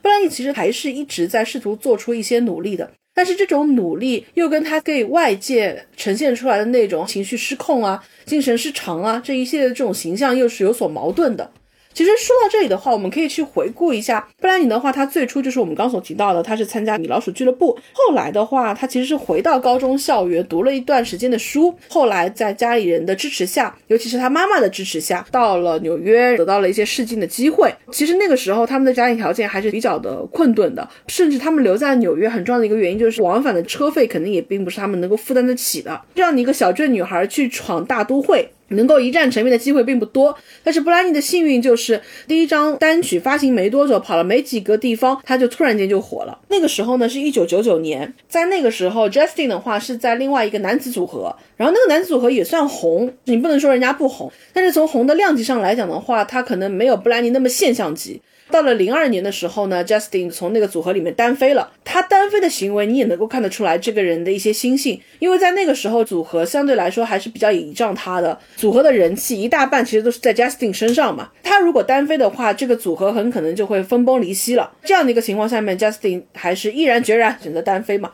零二年单飞的时候，他跟 b l a n n y 已经基本上是在公众面前是金童玉女的一种状态了。他们是零三年的时候结束恋情嘛？为什么我们刚说布兰妮的职业生涯的高光期其实没有我们预估的那么长？是因为他那个时候走的太高了，光芒太盛了，所以我们总觉得布兰妮好像红了很久很久很久。但其实布兰妮整个的职业生涯完完全全没有任何向下拉的这种力，往上飞的这种状态，其实就是从一九九九年到二零零三年，满打满算也就四年。到零三年，他跟 Justin 结束恋情，他其实从零四年开始就完成了自己的一个转型。到了零四年的时候 b l a n n y 就变成了一个在台上基本上就是比基尼常客的这种状态了，包括开始与蛇共舞啊，性感女郎的那种样子。也是从这一年 b l a n n y 就开始出现很多的问题，包括跟 Justin 分开之后，她有跟自己的第一任丈夫结婚，那个结婚本身就很儿戏，很离谱，婚姻只持续了五十五小时。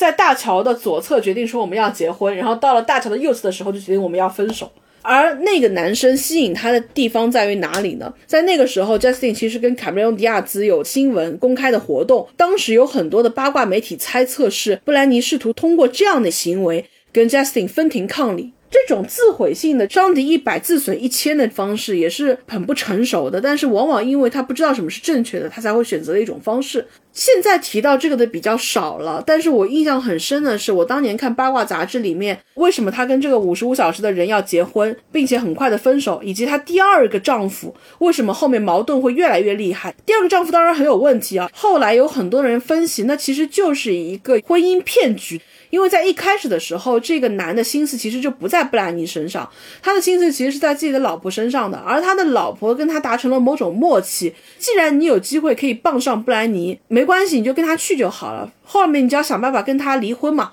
你跟他离婚就可以拿到他一半身家，有什么不行呢？毕竟第一任只跟他相处了五十五小时就拿走了布兰妮一半的身家，你当然也可以。所以后面一直是有小报猜测，这对夫妻其实就是冲着布兰妮的钱来的。因为他跟布兰妮在一起的时候，他的妻子也已经是怀孕的状态了嘛。但是他的妻子并没有怪他，并且隐约有点支持他跟布兰妮待在一起。后来他们对布兰妮的所作所为，其实也印证了八卦杂志的猜测。但是说回来，为什么会提到这两个男人对于布兰妮的某种共性呢？当时看八卦杂志，他们里面提出了一个猜测，就他们列出了一系列的这两个男人戴帽子的照片，尤其是侧面。大家可以去看她跟第二任丈夫结婚的时候，有一张流传甚广的截图，她是戴着帽子，并且是侧面的。本来你看她的眼神带着极大的眷恋，甚至说是迷恋，而那张侧脸非常非常像 Justin。她挑的这两任丈夫侧颜或者是戴帽子的时候，都跟 Justin 神似。所以当时我印象很深的是，报章上面说有一次在大街上面，布兰妮跟她的丈夫吵架，被狗仔拍到，就是布兰妮在训斥她的丈夫，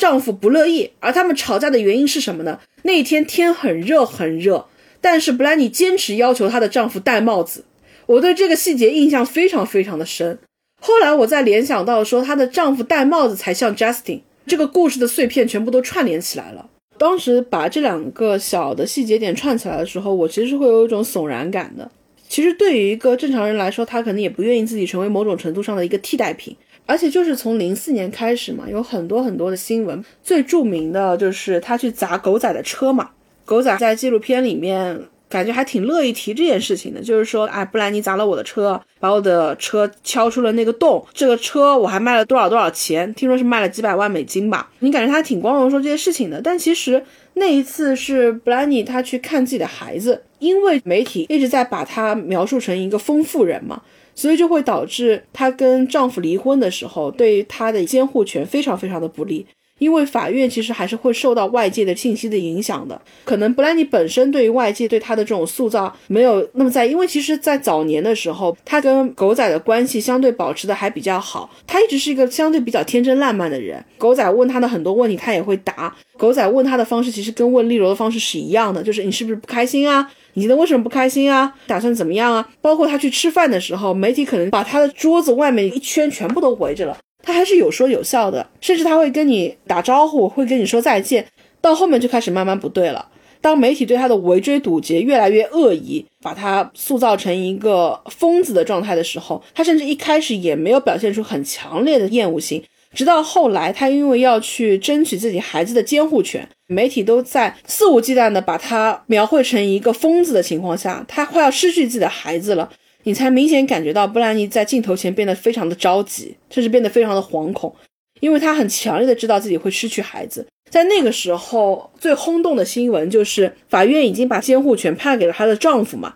但是呢，那个时候她是拥有探视权的，可以在一个礼拜去看自己的孩子一次。但是后来呢，因为不知道什么样的原因，他们产生了纠纷，就导致他把自己跟孩子全部反锁在了卫生间里面。那个行为就被八卦狗仔媒体全部都拍了下来，大肆宣扬，成为了他精神失常的某种佐证。在那之后，他连孩子的探视权也失去了，他必须付出极高昂的金钱的代价，才有机会看一看自己的孩子。而那一次最著名的崩溃，就发生在他去看孩子的路上面。他其实，在去的路上面，心情相对还比较好，因为他是带有某种期待的。他觉得今天我去到那边可以见到我的孩子，但是没有成功见到。返程的时候，他已经很失落了。然后所有的狗仔还围着他，在加油站的时候，把他整个车子全部都堵了起来。他才情绪彻底崩溃，拿了伞下去去砸了那个车，说：“你们别再跟着我。”别再拍我！你能感到这个女孩，她是被逼到最后一步的时候，她甚至不是在去的路上面对你生气，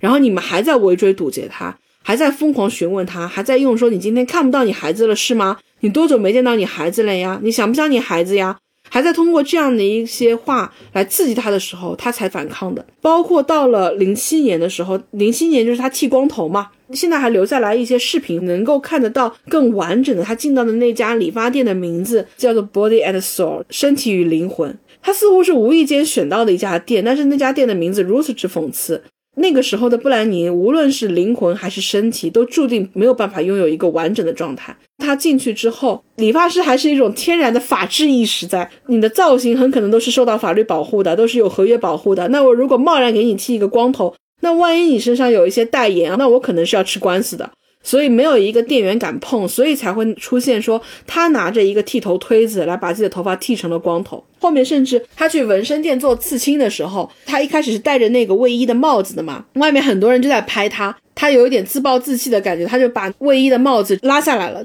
你如果看的是视频的话，你能清晰的听到。外面的狗仔就发出了各种“嚯”这样的一个声音。随着这个第一轮的感叹结束之后，就是各种各样快门按动的声音以及闪光灯。然后布兰妮回头看了一眼，而那个眼神就是后来很多年他最常见的一种眼神，就是木然，甚至已经不再有之前的那种怒火了。到了零八年，开始一系列的精神治疗，他被送去精神病院，试图证明自己是一个正常人。也是从那个时候开始，他的父亲对他进行了长期的监护。而他的父亲是在很多的纪录片里面，你都可以通过各种人的旁证去证明，他的父亲最早的时候对于布兰妮的成功，都只用了一句话来描述，就是我的女儿可以给我买一艘游艇了。而到了后面，他的女儿需要一系列的帮助的时候，他的父亲果然出现了，而这种帮助成为了一种噩梦般的存在，也就是后来一直持续到二零二一年远程听证会，在那个时候，其实是很多的粉丝通过布莱尼在社交网络上的一系列不正常的举动。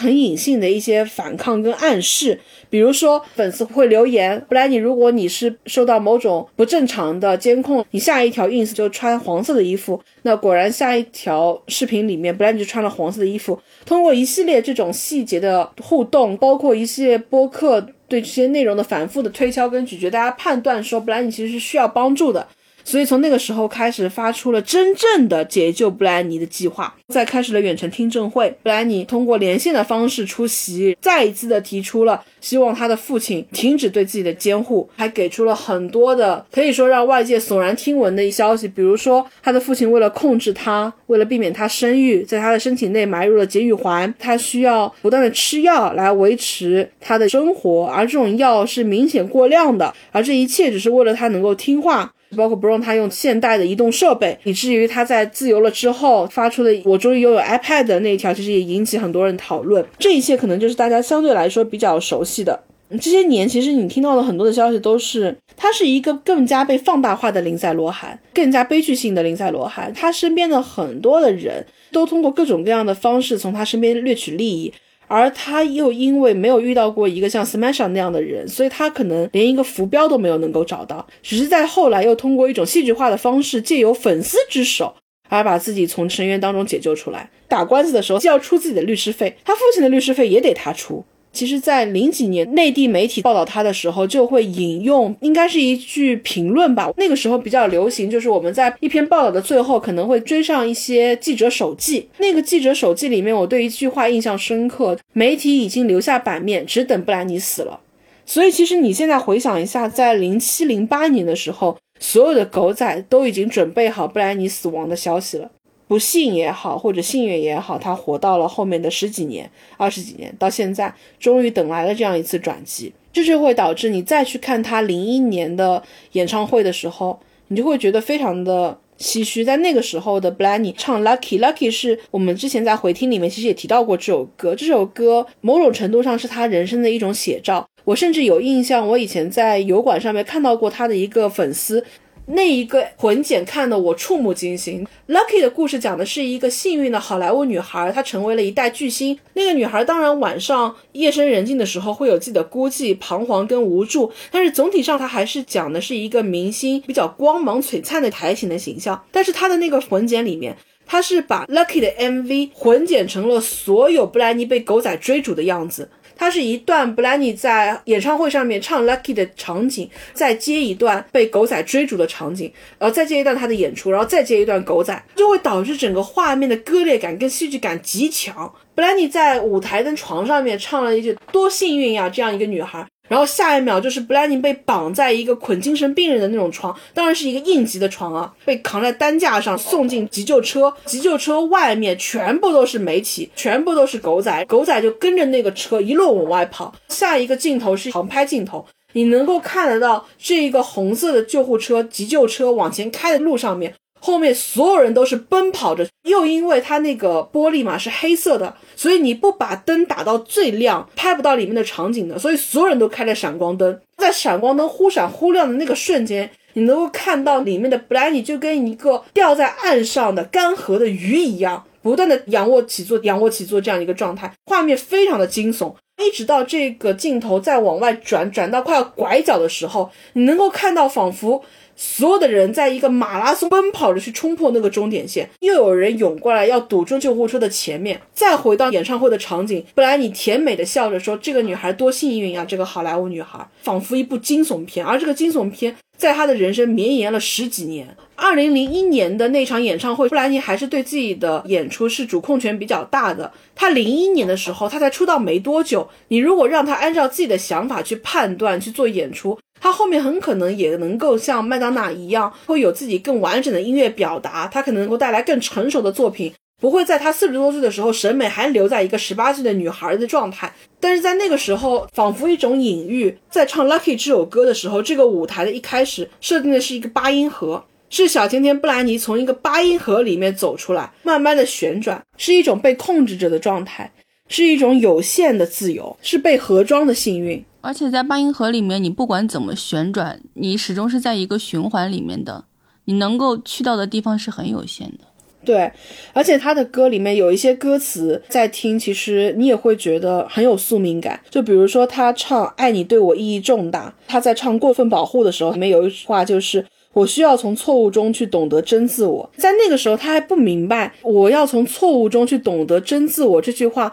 真的出现在你人生当中的时候，你所要去付出的代价究竟是什么？在那个时候，他面对媒体采访，他会说：“我是一个很自信的女孩，我是一个掌控着自己人生的一个女孩。”因为那个时候他不知道人生真正的残酷，所以他才会说：“我需要从错误中去懂得真的自我。”包括我们刚提到了他去连线军队的那一个环节，歌名叫做《女孩已过，熟女未满》。他在唱这首歌之前有一段独白，那段独白他当时一定是非常认真去说的，但是他可能也没有想到这段独白在将来所意味着的这种不幸。那段话是这首歌记录了我的成长、我的经历以及我准备要去经历的，我的穿着、我说过的话、我没说过的话都遭到很多的批评。这句话就好像是未来的某种预言，他准备要去经历的以及他没有说过的话。在将来，这一切都会发生。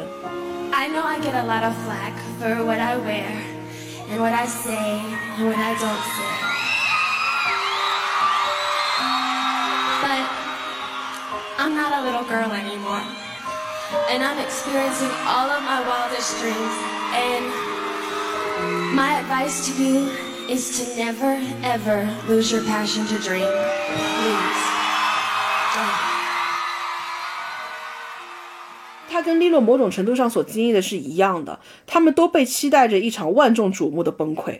他们跟 Aaron 的又不一样，Aaron 的崩溃来得太快了，所以他也就迅速的结束了。这两个人的不一样在于，他们其实都比较坚强，但是他们又不太懂得怎么样真正的形成对抗，所以他们在这个过程当中反复的搓磨，反复的溃败。而这种翻来覆去又提供了看客足够的戏剧性，又导致所有人像秃鹫一样不断的去围猎他们。不断的去压榨他们，他们又在这种高压的环境当中越来越迷茫，越来越失措，然后又供给了更多的戏剧感，就会导致他们的幕起幕落变得很漫长。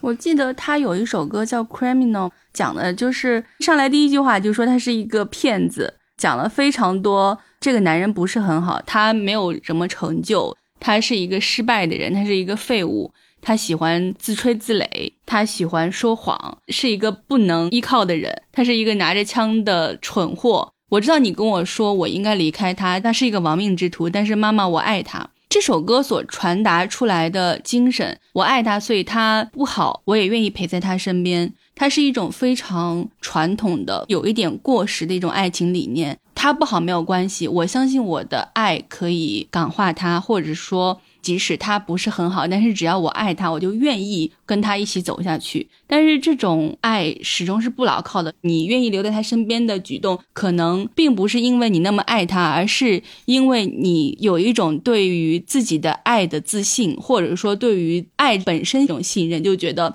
爱是可以感化任何事的，爱是可以让我经受任何磨难的。我知道他不好，但是只要我爱他，我受伤我也认了。这是一种可能在比较早的年代的女性里面，大家会容易被感动到，或者大家愿意这么去做的一种爱情观念。但是这种爱情观念是非常非常危险的。这首歌我去看了一下，因为我在听的时候没有太注意到它的发行时间。然后我刚刚去搜了一下，我发现这首歌是二零一一年发行，它并不是一个在早期发行的作品。二零一一年的时候，他去唱这首歌，这个时候他已经经历了他的人生之中非常多重要的事情了。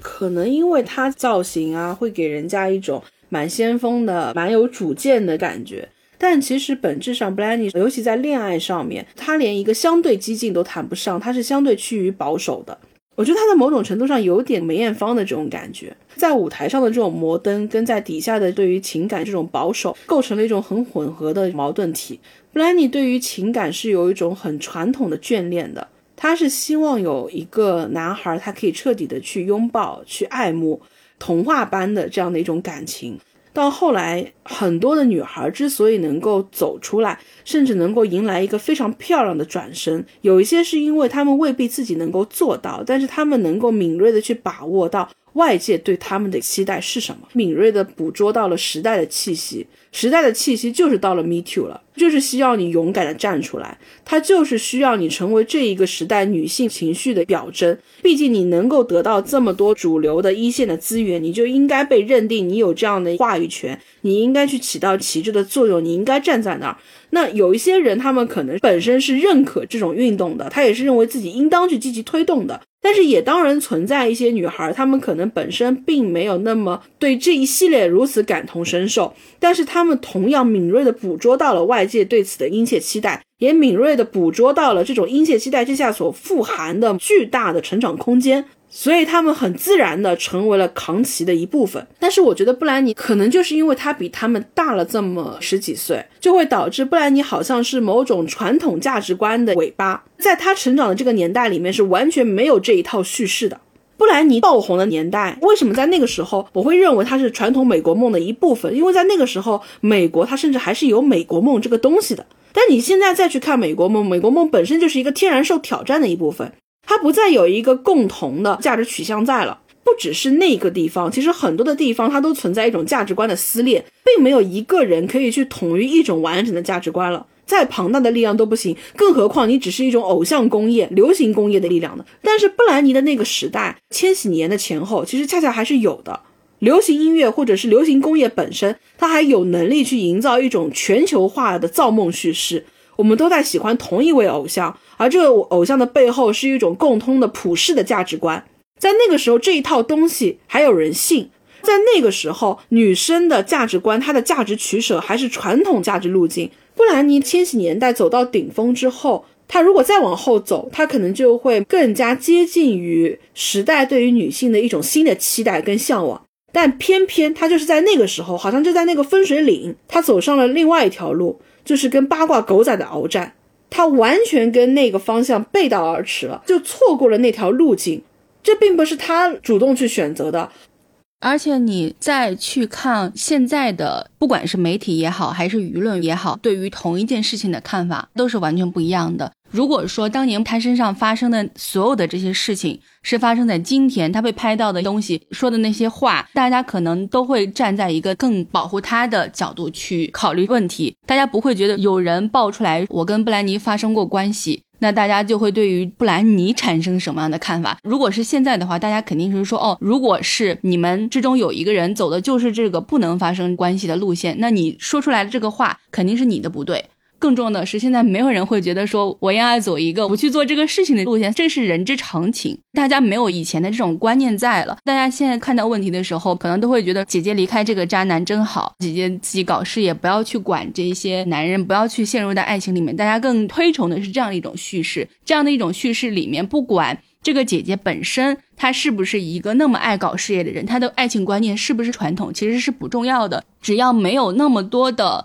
舆论压力压倒在他身上，他可以去选择任何一种感情进行的方式。就是哪怕他进入到感情里面发生任何问题的时候，大家现在能够更多的去共情女生在这个过程里面，在这个问题里面受到的伤害，她的不容易。大家能够更公正的去看待问题。但是在以前这种环境是没有的。哪怕以前你一个女性你是被强奸了，大家看那。你的态度也是哦，你是一个不干净的女生了，你是一个有缺陷的人了。但是现在大家会觉得，那你是一个受害者呀，就是只是这种舆论的变化、时代的变化落在一个人身上，它就会影响一个人最后走向完全不同的人生。很多时候，可能只是同样的事情落在人身上，只是因为它发生的时间不一样，甚至可能它发生的时间跨度不是二十年，只是三年、五年，它都会产生很不一样的变化和很不一样的后续。有的人他身上发生的事情并没有落在一个最好的、最适合这个事情发生的时代，就导致他以后的人生都可能没有办法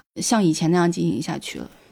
而且布兰妮所受抨击质疑最严重的那几年，其实是。网络社交媒体刚刚开始迅速崛起的那几年，如果说这些事情再往后，你甚至不要多，你再往后延宕个三四年，可能局面都会完全不一样。你父亲对你的监护权再晚来那么几年的话，你就可以拥有自己的社交网络。你用社交网络的方式会跟你后来去使用它完全不一样。你可以把它当做一个武器去对抗这些狗仔小报。因为其实千禧年前后是全球范围内狗仔小报，你可以说是最后的一次猖狂吧。传统的八卦杂志为什么在那个时候如狼似虎，也是因为他们能感觉到，其实他们的时代快要结束了。之后，当社交网络全面主宰我们的生活，我们获取八卦信息的方式就已经变得不一样了。我们可以通过明星自己一手的账号的讯息去了解到他们的动线，我们不再需要借由二手的八卦杂志去杜撰他们的生活了。欧美明星他们又那么热衷自己下场，我可以通过直接的这种交互去得到他们的一些讯息，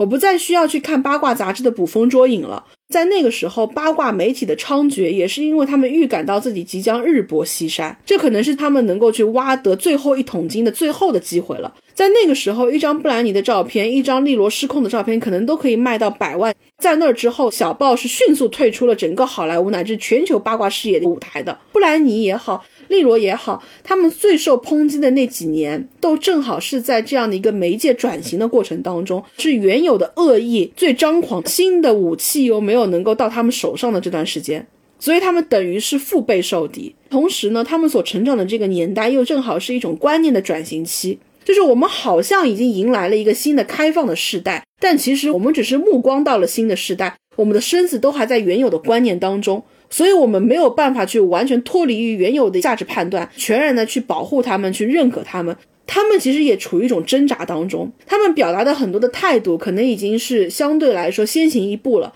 但是，他们又从小生活在传统的语境里面，所以他们又会去否定说，这是不是我不该说的？这是不是我不该做的？他们也会对自己产生极大的犹豫跟怀疑。同样是对于自己全然的叛逆跟否定。麦利库勒斯他所做的行为不剧烈吗？人家就是走过来了。这个当然有自己付出的很多的努力跟代价，因为毕竟也有很多人讽刺他说，成年了之后就不好好穿裤子了，成年了之后就爱吐舌头了，有很多人叫他蛇姐、蛇妹、蛇妞，但是人家就是走过来了。这个过程当中，除了他个人的努力之外，我觉得不可忽视的是外界产生了变化。首先，你拥有了自己的社交网络，你是成长在社交网络的那一代，布兰妮也好，利罗也好，他们是成长在报章媒体的一代。所以他们对待报刊的方式，他们使用网络的方式，都不是天然的原住民。而对于麦利库勒斯也好，对于塞琳娜也好，泰勒也好，他们很多的东西都是跟社交网络更加紧密绑定的。他们更懂得如何去使用社交网络来完整的表达我的态度、我的状态，呈现给你我的坚持。麦莉他当时做的转型，虽然说也付出了很高昂的代价，牺牲到了很多原有的受众，但其实他的态度本身是能够更加坚决的传递给他新的要去俘获的那批人的。包括更加娃娃脸的塞琳娜，她在面对外界的质疑的时候，她说的回应就非常的漂亮，她情商极高。她回应的话就是：我一直认为，我作为从迪士尼叙事当中走出来的童星，我一直认为我是应该对我的粉丝负责任的。但是，当我成长到我现在的这个阶段之后，我也应该对我的成长负责。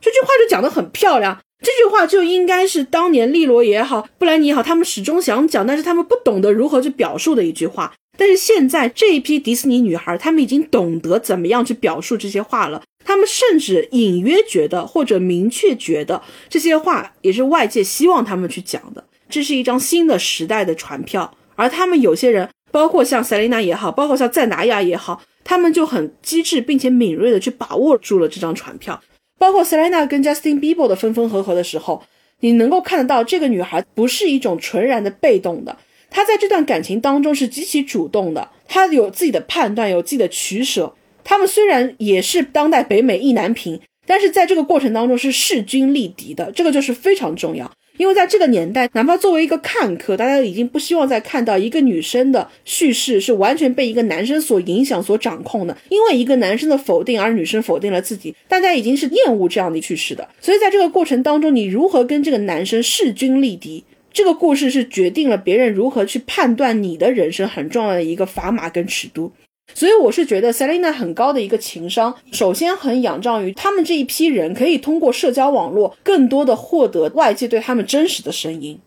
布兰妮那个年代，他其实没有办法跨越他身边的这群人直接接触到，所以他需要跟狗仔来对话，因为狗仔可能是他真空环境当中的仅有的一点细菌，虽然它是细菌，但是它是真空环境当中那一点不一样的存在。但是对于 Selina，对于赞达亚他们来说，不需要了。我有网络上的各种各样的渠道，我可以有自己的小号，哪怕这里面有大量的垃圾信息，但是我始终能够通过我自己的眼睛去判断，去得到更多的东西，来从中做出我自己的选择。所以我觉得这是他比他们前辈很幸运的地方。你刚刚讲到 Selina，又讲到 Miley 嘛，但我始终觉得 Miley 跟 Selina 他们两个之间还是有很大的区别的，就是你可以在 Miley 身上看到更真实的一些血肉抗争。麦莉是我觉得走到他们这一代的年轻人里面，甚至你可以说是最后一个，你可以看到一种血肉抗争的感觉的。他身上的这种血肉抗争，还是带有他的很多前辈在遇到同样的问题，在遇到所有人迟迟不肯接受你长大的这件事情的时候，体现出来的那种奋力一搏。我一定要撕开一点什么，哪怕是我撕开我自己的皮，我也要从中钻出来。在一个血肉模糊的状态下面，慢慢让自己愈合，就是他身上还是有一种更偏传统的这种挣扎感的。在 Selina，包括在娜雅身上，你看到的就是游刃有余，他没有任何的一丝缝隙。这种游刃有余让我觉得，或许是他们的情商也好，或许是他们的团队也好，或许是他们本身的性格之中的某种特质，强烈的自我保护也好，他们是不会把任何的血肉呈现给你看的。但是 Melly 有。麦莉，他根本不在乎你们要不要看到我这种挣扎的状态。当我要反抗的时候，当你们用不同的声音抨击我的时候，我能做到的就是我用更大的声音反击回去。本身因为他自己的声音条件就非常好，他这种声音条件是适合回击回去的。就是用一句很难听的话来讲，我自己是觉得。Selina，她不管是外形，还是她的声音条件，她唱歌，还是说她的演戏，她的灵气都没有到 Melly 这一个等级。Melly 她的才华还是能够负担起一个天才女孩的奋力一击的，但是 Selina 的情商会更高一点。当然，这是两种不同的状态。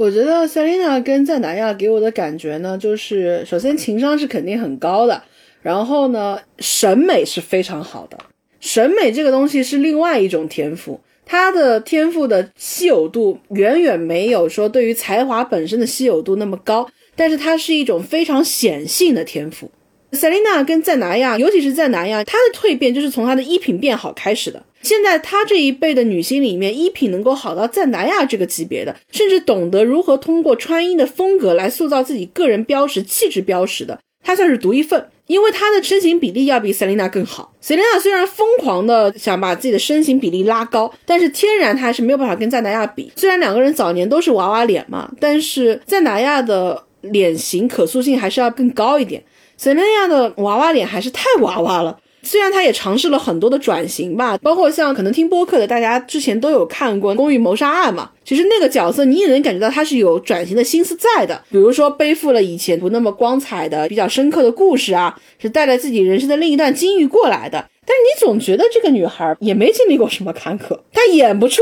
那种坎坷跟深邃来。自始至终来说，可能是因为他本身不是一个横冲直撞的人，但是一个有足够的智慧去避免横冲直撞的人，他不懂头破血流是什么意思，所以你会感觉到他在演戏的时候，始终还是有一层隔膜在，就是他没有办法冲出去，达到一个更好的状态，还是有点端着了。当然，这一部剧我觉得它并不是一个特别好的剧，但是它里面的另外两位演员，起码是从演技上面，很多的那种小梗的活灵活现上面，比他要好非常多的，有足够的经验的，就导致 Selina 在里面的演技就更衬的有一点点木然了。哎，但是人家的选择不能不肯定很聪明，在什么样的时候应该接什么样的作品，这本身也是一种眼界的选择。利罗他就是非常没有这块的眼力劲儿。如果说你真的觉得我要重振旗鼓了，那你就赶紧演一点文艺片嘛，你又不是不会演，怎么能够再去接那种屎尿屁喜剧呢？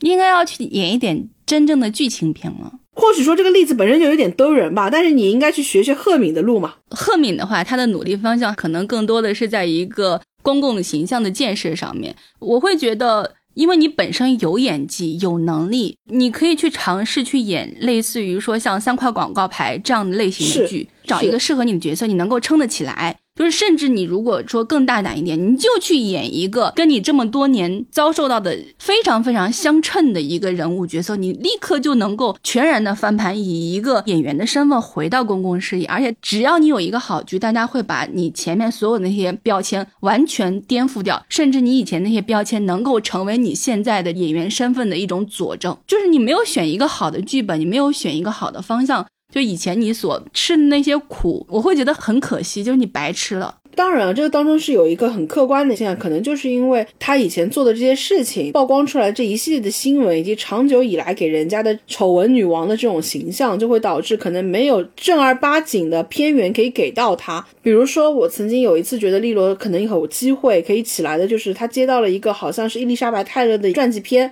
我当时觉得哇，太适合利罗了吧。就他如果能把玉婆那种也是风风火火的、非常动荡激烈的人生给演出来的话，而且我相信他是有这样的能力去演的。但好像这个片子后来也没有下文了。我觉得还是要有非常大的一个可能，就是他后来因为一系列的变故，导致他没有办法再接到一些很好的片源。这当然是很现实的一个考量。但是我是觉得，至少你的底子是在那儿的。你就算接不到 A 级制作，你 B 级制作总是能接得到的。B 级制作再接不到，在投资上面不入流的，但是有一定前景的那种文艺片。你总还是有机会可以去争一争的吧。对于那种文艺小导演，他可能没有什么投资，没有什么片酬的，但是如果有利罗来加入的话，怎么着也是个话题，人家还是乐意的。就是你怎么能这一块的努力都没有呢？我觉得这个其实就是话说回来，这是另外一种天赋。你有这个眼界去判断这个东西对你的职业生涯来说是一个很重要的转折点，而这个东西是我觉得麦丽他都不一定有，但是 Selina 跟赞乃亚他们一定有，并且他们用的非常的好。你看赞乃亚他现在可以接到各种顶级资源，难道是因为他天赋过人吗？是因为他一路都在做正确的事情？可能很多时候他们给人某种印象上的不好，也是在于他们一直在做正确的事情。这种正确当中天然的其实就会带有某种趋利避害。很多人都会认为说，Selina 跟 Justin Bieber 是北美意难平嘛。那么为什么这两个人最后分开呢？其实很大程度上也是因为 Selina 还是对这段感情有一个很正确的判断，就是他跟 Justin Bieber 在一起好不了。他们两个人其实不是没有给过对方机会啊。早期的时候，其实是 Justin Bieber 更喜欢他一点，包括那个时候，Bieber 很爱炫耀他是如何把握 Selina 芳心的，比如说去包下一个两万人的体育馆，跟 Selina 共进晚餐，用超大的屏幕去看泰坦尼克号，甚至在社交网络上面去说，只有这样的方式才是真正对自己女孩好的一种方式啊。他在加拿大的时候呢，就会把握一个开巡的空隙，带着 Selina 租直升飞机俯瞰整个加拿大的风景。这一系列其实你都能看得出来，Bieber 其实是很在意这段感情的。Selina 其实也不是没有付出过，他其实也是不断的再去尝试两个人是不是有机会磨合。但是后面就是会出现很多的问题，就是 Bieber 现在的老婆 Haley 也是因为磕他们俩的 CP，慢慢跟他们更熟。因为其实 Haley 在零九年的时候就已经跟 Bieber 认识了，那个时候两个人并没有碰撞出什么火花来。后来 Haley 因为越来越关注这对 CP 的进展，才慢慢的跟他们越来越接触。Selina 跟 Bieber 分开了之后，在一六年他才跟 Bieber 有一段短暂的相处，但是后来也是蛮快就分开了。在那之后的话，Bieber 跟自己的药物的上瘾是有一段时间的挣扎。Selina 那个时候呢，也是因为身体出现了。红斑狼疮，包括后面他出现了肾衰竭嘛，所以其实一个人是摆脱了自己的严重的药物依赖，当然不是说完全摆脱，是相对从药物依赖当中走了出来。还有一个人呢，也是大病初愈，他们两个人在那个时候再在一起，其实已经变得成熟了很多，就肯定不像在当年两个人在社交网络上互开骂战嘛，然后那种世纪骂战，其实已经不会在那个时候再出现在两个人身上了。但是就在这样的一个情况下面，他们就出现了像我们一开始提到 Lilo 跟 Samantha 的那种状态。我们都会以为一段感情它会有一场轰轰烈烈的结束，但其实往往不是这样的。两个人在那一次再复合的时候，其实很多人都觉得说就应该是一锤定音了嘛，某种程度上都算是生离死别都已经经历过了，再在一起那应该是顺理成章的事情。但是后来 s a 还是一种相对果决的状态抽离出了这段感情。我觉得他是比较清醒的，他们两个人其实都是单亲家庭成长起来，都需要更完整的另外一个人去陪伴自己。而且对于事业的态度上面来讲，可能对于很多的判断上来讲，两个人其实都是偏暴烈的那一方，所以他们都需要一个更柔和的方式去安抚自己。Selina 可能在自己的事业心上面，在自己的很多的判断上面，可能会更偏自我一些。对于最终的一个选择，我觉得是很理性的。就相比他们一路上走过来的这种轰轰烈烈，反而最终两个人的分开是非常寡淡的。而这种寡淡的背后，就是一种理性的判断。塞琳娜是有这种理性判断的，哪怕他们过程当中再轰轰烈烈，你好像都很难从他的身上看到他的前辈们的那种自我焚烧式的热情。我印象很深的是，我看过他一个视频采访，他会邀请记者到他的家里面来，去参观他的家，然后两个人在一种很优雅的状态下，在他的豪宅里面去谈一些问题。他穿着高跟鞋。穿着很成熟的衣服，他的回答都很得体，但是你就是感觉自己在听这些问题的时候，你摸不到他真正的喜怒哀乐是什么。所以到现在我已经记不清他说了什么，记不清他的回答，我只记得他给我塑造了一个非常美好的女主人的形象，非常高挑、非常美的别墅，非常得体的回答。但是我就是找不到你本人在哪里，所有的这一些表现都让我觉得很美，但是我摸不着你是谁。Do you remember what your first concert was? Britney Spears. Can you tell me a secret? I think I was born in the wrong era. 这也是为什么我始终会更偏爱 Lilo 啊、m a r i c u l u s 啊这一类的人物。他们身上很大一部分的魅力，就是来自于他们真实的用自己的血肉之躯去趟出了一条可能并不完美的路。他们对于自己的自我保护，并没有到一个我不愿意展示任何东西给你看的地步。所以，我也是觉得，为什么 Selina 跟 Justin Bieber 到最后选择分开，是一个非常理性的选择。在跟 Justin Bieber 谈恋爱的过程当中，Selina 是有流露出她真实一面的，是一个不那么成熟的、理性的、完美的、通情达理的 Selina。但是那一部分的 Selina 对于 Selina 本人来说是不安全的，它是一个不稳定的因素，它是一个不可控的因素。所以，一个已经成熟的 Selina，他会做出最终的一个选择，就是我经历过，我拥有过，但是我该成长了，我们该懂得如何让自己变得更好了。所以他会选择放下，他需要有一个更可控的 Selina。这也是为什么我会觉得他的成长的轨迹是更清晰的。他能够去做出一个更理性的判断。Melly 跟他还有 Demi 算是迪士尼近代三公主嘛？Demi 对自己的自毁倾向是更严重一些的。当然，我是觉得三个人当中，真正你要论声音机能，Demi 肯定是最好的，甚至远远要比 Melly 要好。但是他的自毁倾向也更严重一点，他是直接因为用药过量送进医院，差点没办法活着回来的人。包括他们的交友轨迹，泰勒是跟 Selina 关系更好嘛？我觉得泰勒是一个学习能力极强的人。所以她很快的就能够从当初的乡村流行小姑娘到真正的全球流行天后，当然也是有赖于侃爷跟金卡戴珊这一家人的调教啊，然后迅速帮她去把握到了如何在网络上去应对这种舆论，应对这种危机，又是如何从这种危机当中完成众人所期待的凤凰涅槃的。记忆里面第一次对她有印象，不是因为她的某一首歌，而是因为《乖乖女士大明星》这个电影。在那里面，他客串了一个角色，因为当时麦莉就 Hannah 以麦莉的身份回到自己的家乡，在自己家乡的一个小酒馆、一个小的 live house 里面，以一个乡村歌手的身份做了一个演出。其实这在里面有一个很小的客串。那个时候他还是乡村音乐，跟麦莉形成某一种反差的。我当时听到那首歌，我觉得很好听。从那开始，我才对这个人有一定的印象。再看他后面的人生轨迹，其实是非常顺遂，而且非常迅速的。每一次他在遇到什么事情，他在做选择的时候，甚至包括他在有一些网络的骂战啊，各种问题出现的时候，他的所作所为，他的处理方式都相对而言是比较聪明的，一步一步登到现在这个位置上面。包括他的恋情，他在处理这些恋情的时候，他始终还是有比较好的方式，能够让自己可以从舆论的方向上面有更多的自我保护。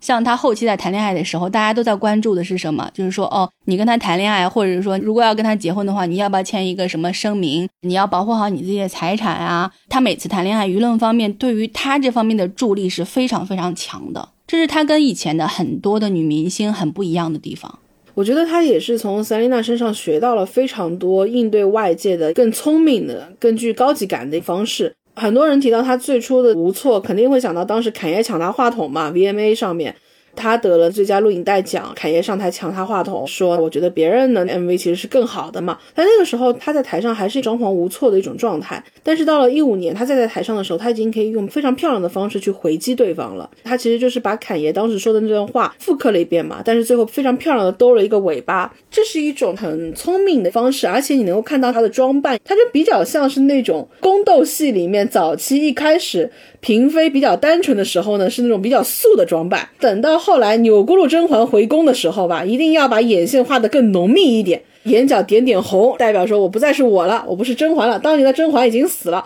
泰勒后期的这种妆容风格的大改，是人物形象的一个设定，其实都还蛮强化这种感觉的。这种视觉符号本身就是一种人物设定，所以到后面他在拿着奖杯说很多话的时候。这些话我觉得都是意有所指的。比如说，他要在台下说别人伤害你的时候，你应该怎么怎么样；不认可你的时候，你应该怎么怎么样；女孩应该怎么怎么样。当我们被认为我们应该怎么怎么样的时候，我们应该怎么怎么怎么样。所有的话都是非常非常正确的，都是很多人期待着应该有一个人出来讲的。泰勒·斯威夫特出来讲了这些话，他又被认为说他是理所当然应该站在这个位置的。这两者都是互相叠加、互相加持的，是互相拱着他往上走的。能够去把握好这些别人的隐性期待，是一种天赋跟能力。它需要极高的情商判断，并且让你在每一步的时候都要走得非常的稳当，因为他不是没有跌过跤。就比如说，当时他遇到一个更加擅长把握舆情的人，就是金卡戴珊的时候，他也是吃过亏的。当时侃爷发的那张碟，因为它当中涉及到比较偏侮辱性的话嘛，当时这句话刚出来的时候，当然就引起了泰勒方面比较大的反感。当时舆论其实是比较偏向于泰勒·斯威夫特的。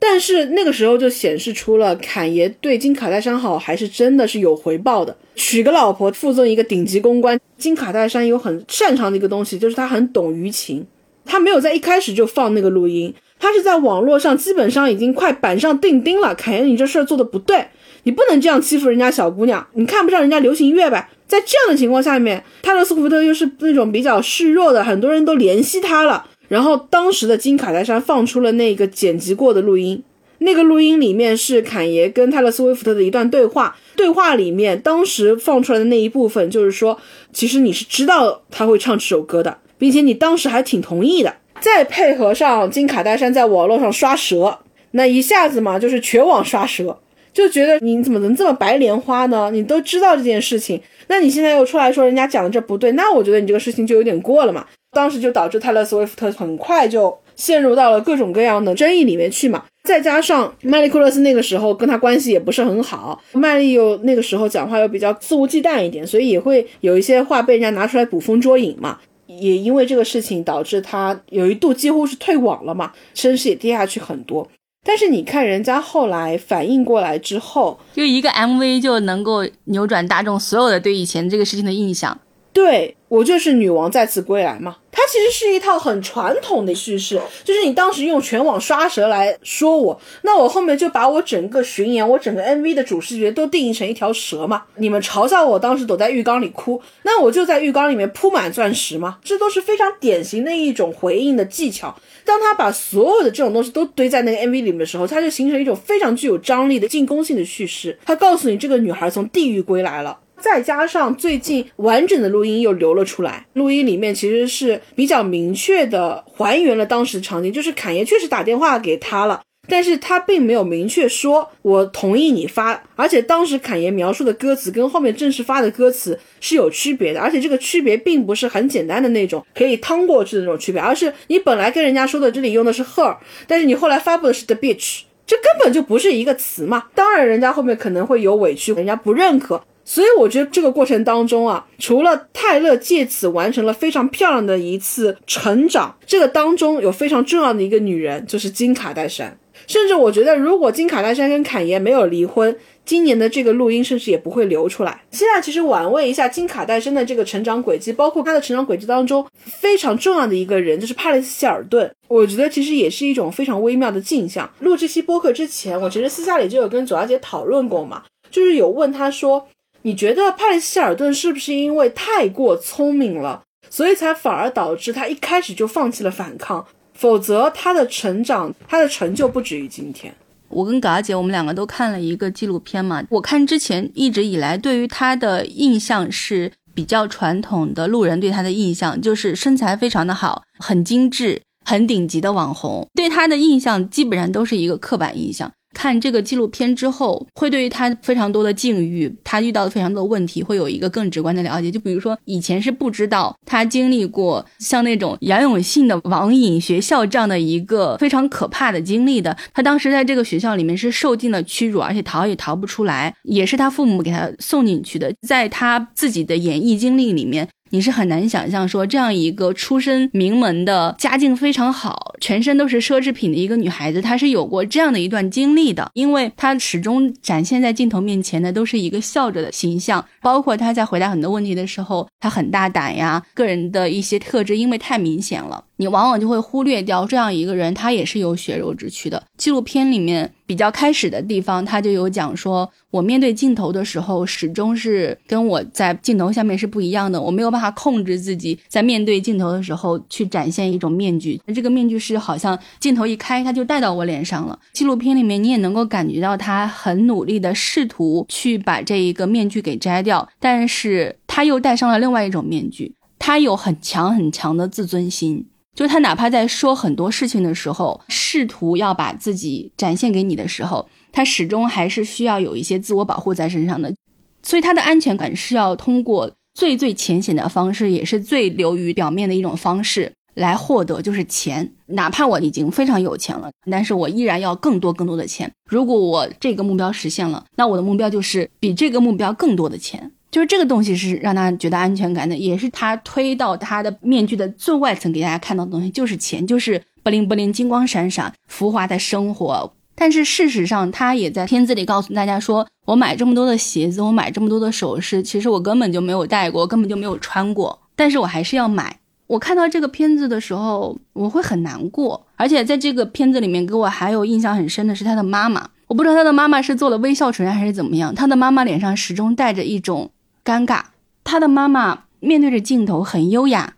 听着记者在跟他说：“你的女儿经历过什么？你的女儿说了什么？”他的妈妈是没有想到我的女儿是会说这些话的。她的嘴唇始终是向上的。这个纪录片里面有一个帕里希尔顿着力去塑造的，就是跟以往的帕里希尔顿完全不一样的。就是你们以前都觉得帕里希尔顿是一个典型的美国无脑妞。但是他就要在这个片子里面，在过了这么久之后，告诉你们，我以前所呈现出来的这所有的印象，全部都是因为要迎合你们的想象。我其实上是有脑子的，我也有很多自己的困境，我也有很多真实的想法。这些想法以前我都不屑于告诉你们，但现在的话，因为有这样一个纪录片，我不介意去袒露你们所不知道的帕里斯希尔顿的另外一面。他其实是很着重去呈现出反差感的，这种反差感是他聪明的一部分。那我是觉得跟他妈妈的那段对话。是整个片子当中最真实的、最纯粹的，是带有他另外一个诉求的。他的家里人小时候把他送到行为矫正学校去，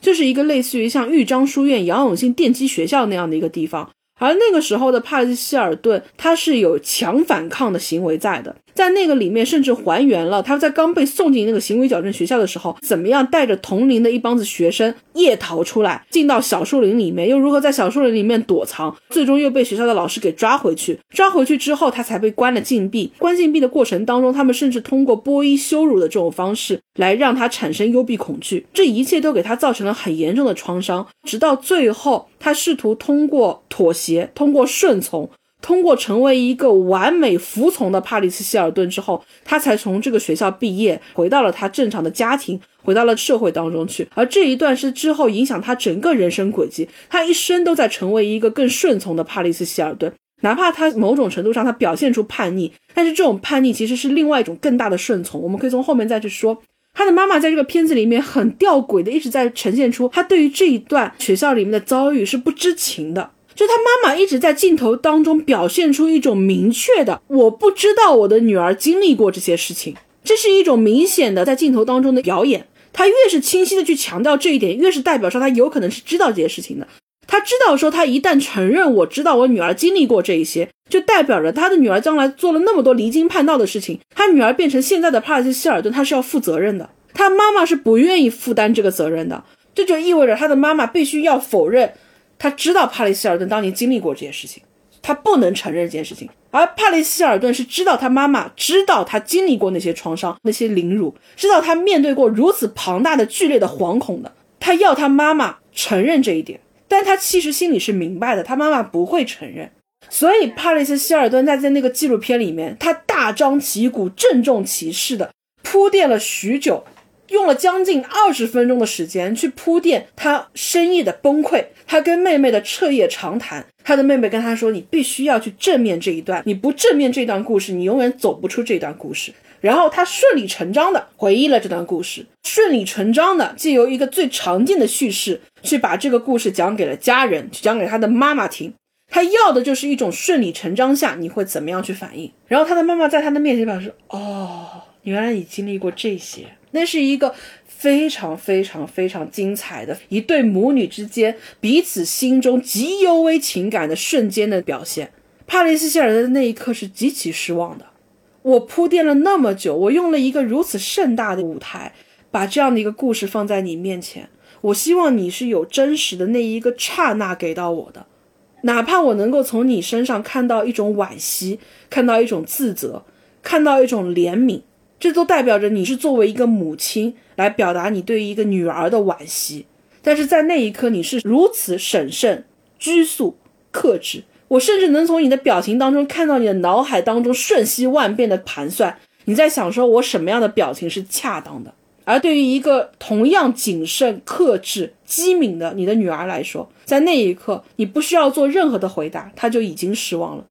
这个其实大家去回味一下。当你把一个语调拖长，用一些无意义的词句来拖延你说下一句真情实感的话的时间，这种场景最常发生在什么时候？最常发生在一个领导讲话致辞的时候。嗯，这个问题是我们今年遇到的，可能比较嗯，我相信大家都对这个问题有所判断，这个判断肯定也是我的一个判断。那我基于这件事情的一个判断呢，我觉得有必要跟大家讲一讲。但我相信大家对这个判断也是已经有所预判了。一段完美的废话，这段废话其实是留下来他去周转、去拿捏自己该怎么表述的一个空间的。帕希尔顿太懂他的妈妈了，他的妈妈在那一刻给到了他一个他最失望的回答：一个完美的贵妇人永远不会承认自己曾经犯过的错，这个错永远需要他的女儿自己去承担。我把你送去矫正学校，一定是为了你好，那个学校我一定是没有选错的。你在那个学校遇到的所有足以影响你人生的事情，一定是一个偶然性的事件，而这个偶然性的事件一定不是因为我的必然选择造成的，所以要由你来对自己负责，而不是我为你的失败负责。所以最后你能够看到帕里希尔顿铺垫了如此之久的，给予他妈妈最后一次他们可能可以破冰的机会，两个人最后在一次非常周到的克制的拥抱当中就结束了。帕尔希尔顿说出那个故事，然后镜头第一个反打切到他妈妈，他妈妈礼貌而不是尴尬的那个微笑的时候，弹幕扫过去一个他知道，哦，那一刻我感觉就是像看恐怖片一样，妈妈知道一切，妈妈只是选择不救你而已。当他妈妈说不知道，希尔顿他有说，我为什么不把这个事情告诉我妈妈？他其实是在很周到的替他妈妈说话。好，你既然不愿意承认，那我也没有必要因此要怎么样。他的反应是可能不只是这一件事情，是在很多事情他不会像一种更加直接、更加极端的方式去拆穿你。他不是一个会拆穿别人的人。如果说你不知道，好，那我就在镜头前给你面子，我给一个你不知道的反应。我们宾主尽欢，我们在一个母女的尴尬的拥抱里面去结束这段对话。但是事实上，他的这个反应，对方也是知道的，大家都明白什么意思，只是大家互相不说。这是他跟很多人在遇到类似的情况的时候非常不一样的一点，就是他不会痛哭着去问别人，你为什么当时这样那样，你为什么不怎么样，你为什么不救我，你为什么不帮我？他始终还是带有一种礼貌。如果说你不愿意承认，那我就给你一个不愿意承认的反应。但是我们彼此之间会有一个我们不需要沟通的默契，这种沟通的方式，其实，在某种程度上是会让别人认为他不需要保护的。所有人在看到一个这样的人的时候，大家都会觉得说，不管怎么样，他都不会是那一个最后受尽伤害的人，不会哭的人。天然的，大家会觉得，那他应该过得还可以。很多人会认为帕雷希尔顿很多反应是冷漠嘛，但是我是感觉到他其实很多的选择，他之所以表现为冷漠，是因为他是一个很温柔的人，也因为他的整个经历是导致他对于很多东西是非常非常消极的。比较消极的人，他可能会整天抱怨，心生很多的怨念，然后他会不断的倾诉。但是有一些彻底消极的人，他反而什么话都不会说。因为他会都认为一切的不好都是有所道理的，一切的不好都是应该的，做一切他都是不会被改善的，只要适当的保护好自己就行了。帕里希尔顿就是这样的一个极端消极的人，你能从他身上看到很多的我们所说的那种浪荡女的特征，或者说是那一种世家富二代混不吝的那种样子，胸大无脑的样子。但其实本质上他是一个很聪明、很聪明的人。而这种聪明背后，其实带有某种程度的善良，就包括在这个片子里面，我印象很深的是他跟他妹妹的不一样。他的妹妹跟他在聊到他曾经经历过那个场景的时候，那个场景的叙述是非常具体的。他的妹妹曾经亲眼看到帕西希尔顿是在晚上睡觉的时候被行为矫正学校的人从床上衣衫不整的拎起来，当着他父母的面带出这个家门的。行为矫正学校的人之所以要通过这样的方式，就是为了给女孩一个下马威。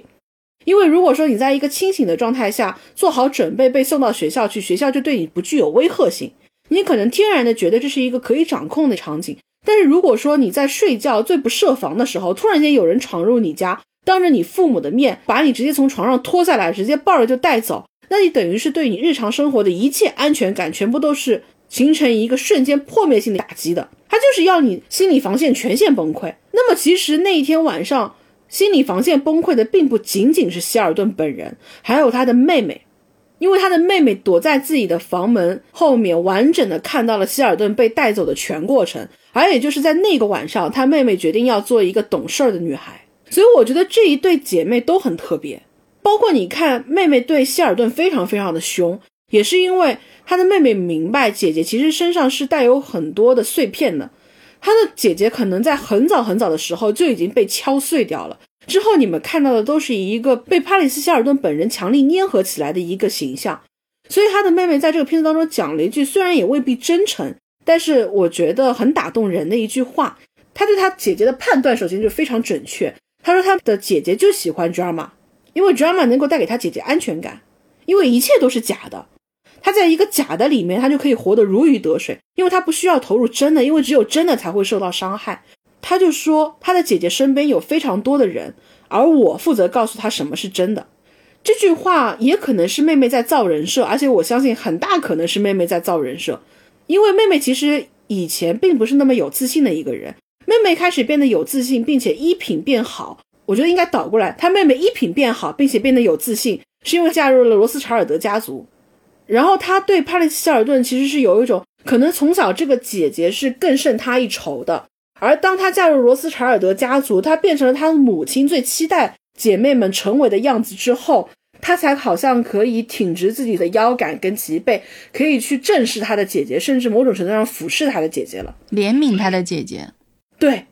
对，她拥有一个更有声望的姓氏，拥有了一个更高贵的姓氏，更平静顺遂的一个人生。包括在那个纪录片里面，他对帕里斯·希尔顿其实是很凶的。因为当然那天帕莱希尔顿因为过于热爱 drama，所以在镜头前面来来回回，导致他们铁定会迟到，所以妹妹非常的不开心。包括上车的时候，帕莱希尔顿还在絮絮叨叨、絮絮叨叨，他的妹妹就直接说了：“我不想配合你演出，因为你已经让我们迟到了，我非常的不开心。”在那一刻，你看到的是一个流露出一丝缝隙的希尔顿，他很尴尬，他抬眼看了妹妹，又抬眼看了镜头，眼神反复游移，很小声的说了一句：“你现在是真的不开心是吗？”然后妹妹说：“对我就是不开心。”帕里斯·希尔顿就感觉像是一个犯了错的女孩一样，回过头去开始玩手机。某种程度上，他跟 b l a n y 关系那么好，他也是因为能够感知到对方有一部分是被永远留在了十六七岁、十八九岁的这个年龄段的，他们有一部分是永远没有能够得到机会成长起来的。而帕里斯·希尔顿更聪明。所以他在经历过人生巨大的挫败跟困境之后，他选择了用一种更能够保护自己的方式成长，就是我选择让自己活在一个全部都是虚假泡沫里的世界。那这样的话，我就不需要用去真诚来面对受伤。中国人有一句话嘛，虚情假意最是暖人。世故最是常温。我觉得帕里斯希尔顿很早很早就懂了这个道理，就好像他对他妈妈有非常清醒的认知。我的妈妈在意的是希尔顿，而我在意的是帕里斯。妈妈会去保护的，永远只有希尔顿。那么谁能保护帕里斯呢？就只有我自己。他其实是很早很早的时候就选择了一种放弃。他可能人生的最后一次真正的拼搏，就是他带着行为矫正学校的人深夜出逃，那是他最后一次最勇敢的、最本我的一个反抗。到后面的话，这一切都不是真正的反抗了，因为他可能在那次之后，他就提前对自己的人生认输了。他觉得我不可能去赢这个庞大并且残酷的世界，我要去懂得如何在他的仅有的生存空间里面去让自己活得更好。而他之后所做的所有的行为，都是在现有的规则、现有的状态下，如何让自己过得相对开心，过得相对顺遂、相对平静。他会让我觉得很可惜的一点是，好像就是因为他太早认输了，在他那个年纪的时候，挣到一个亿当然是很难很难的，挣到十个亿当然是天方夜谭的。但是以他的起点，以他的天赋，以他的敏锐度，如果他选择抗争，如果他选择继续走那条更晚一点妥协的路，也许他现在不会还挣扎在我要挣十个亿这个目标上。毕竟金卡戴珊早就已经跻身十亿豪门了嘛。而金卡戴珊当年不过也就是他的一个挂件，在这个片子的后面，他有叫几个之前在学校里面跟他玩的比较好的、有受过伤害的当时的同学到家里来，大家去拍照片，社交网络上面去发起这个运动，就是说保护这个学校这样类型的学校，这种行为矫正的过程之中受到伤害的孩子们。其实你能够感觉到他做这个事情真的能够帮助他自己吗？他是不信的。但是他相信这个事情可以帮助到别人，做这个行为本身对于很多可能他的同学来说是有帮助的。就是对于很多人来说，他们的人生经历就是这么多，这个可能就是他的人生经历里面最大的一个坎儿。我只要把这个坎儿迈过去了，可能我自己心里释然了，这个事情就过去了。我们去发起这样的活动，对于更多可能正在经历的孩子们来说，可能他们的父母能够把这个孩子救下来，那他这个人生中这一个坎儿也就过去了。但是对于帕里斯希尔顿来说，真正的坎儿不是这个学校本身，这个学校是所有的事情的一个触发点、一个源头。但是更重要的事情不是这个本身，所以你哪怕你去做这个抗争，你去把这个学校的事情解决掉，没有办法解决他自己形成了问题，解决掉自己这么多年以来他的这种不安全感，他的这种时时刻刻可能会在噩梦中惊醒的感觉，后续的这种恐惧已经跟他当年学校里面的噩梦没有关系了。其实我在刚开始的时候，因为他在他的卧室里面安了一个摄像头，我本身对于这个事情是非常非常敏感的。在刚开始，我看到她去放这个摄像头，她去讲说想知道她的男友在她不在的时候会做什么事情。我那个时候我觉得天呐，这个女孩好可怕呀！但是你一步一步看下去，你看到后面完全可以理解她为什么要这么做。她很没有安全感，包括你看后面她的男友对她的态度。他们去了一个很大的音乐节。这个音乐节对于帕丽斯希尔顿来说，他是把他看得很重的，因为这个音乐节在这种类型的音乐节里面的地位很高。他自己是真的把 DJ 的这个工作当成是一个自己的事业去做的。他同时也非常希望在 DJ 这个行业里面能够被大家所承认的，就是哪怕他自己本身的能力并没有到一个顶级的 DJ，但我也没有觉得，嗯，大家可以去看一下他的表演。他的能力没有到一个很好的 DJ，但是你去看那种跟百大 DJ 排行榜所相对的，就相当于是金酸梅这样的一个奖项的排行，百差 DJ 排行榜，它年年榜上有名。从它的知名度跟他的能力比上面，可能大家会觉得不公平。你在用一种其他的 DJ 所没有的知名度进入到这个行业里面来，它是一个不公平的事情。就是你的 DJ 的能力跟你的知名度，包括你。以这个身份赚到的钱，它是不匹配的，所以大家会对他有一种天然的敌意。就是说，在我们这个行业里面有那么多好的 DJ，他们可能得不到去这一个音乐节的机会，但是你可以，所以这是一件不公平的事情。从这种思路上来讲，你说大家把它列到一个百差 DJ 排行榜有没有问题？我觉得完全没有问题。就大家不喜欢他的音乐有没有问题？其实没有问题，但是他自己也会很委屈。他自己在工作的时候，其实只是一个男性的工作人员来帮他拧了一个音量的旋钮，更多的其他的工作都是他自己做的。但是只是那一个男性工作人员的拧旋钮的行为，就让所有人觉得说，哦，真正的工作不是你在做，你只是站在台前的一个花瓶。这件事情是他真正介意的。他在现场的时候一直非常在意自己那台电脑，他对于这个电脑的状态是有一种神经质一般的敏感。自始至终来说，DJ 这个行业上面，他还是投注了他自己的热情和自尊心的。我其实还是会对所有影像的表现带有一点怀疑的，因为我是觉得它还是会有一定表演的空间，但是我还是又很相信，就是在所有的表演当中，一定会有一些缝隙。是你无法表演的那么好的，毕竟如果帕里斯希尔顿可以表现细节表演的如此到位的话，他在演艺事业上的造诣也绝不只是现在这个地步。他的演技是没有那么好的，所以你能够感觉到在这个纪录片里面所想呈现的另外一个他的这种野心，但是同时呢，你也能够看得到他真实的很多的细节的碎片。就比如说他当时在后台的时候，他已经其实心思全部都在工作上了，但是她的男朋友喝醉了酒。还一直在各种大张旗鼓的要求他对自己表忠心啊。当派希尔顿对他表示不耐烦的时候，他又会有很多的抱怨，去碰到他的这个电脑。当时就是对帕里希尔顿的那个本能的反应，我觉得非常有意思。在那之前，帕里斯其实对于这个男朋友还是处于一种忍让的状态。他除了觉得烦之外，他还是对他说的所有的话、做的所有的事情。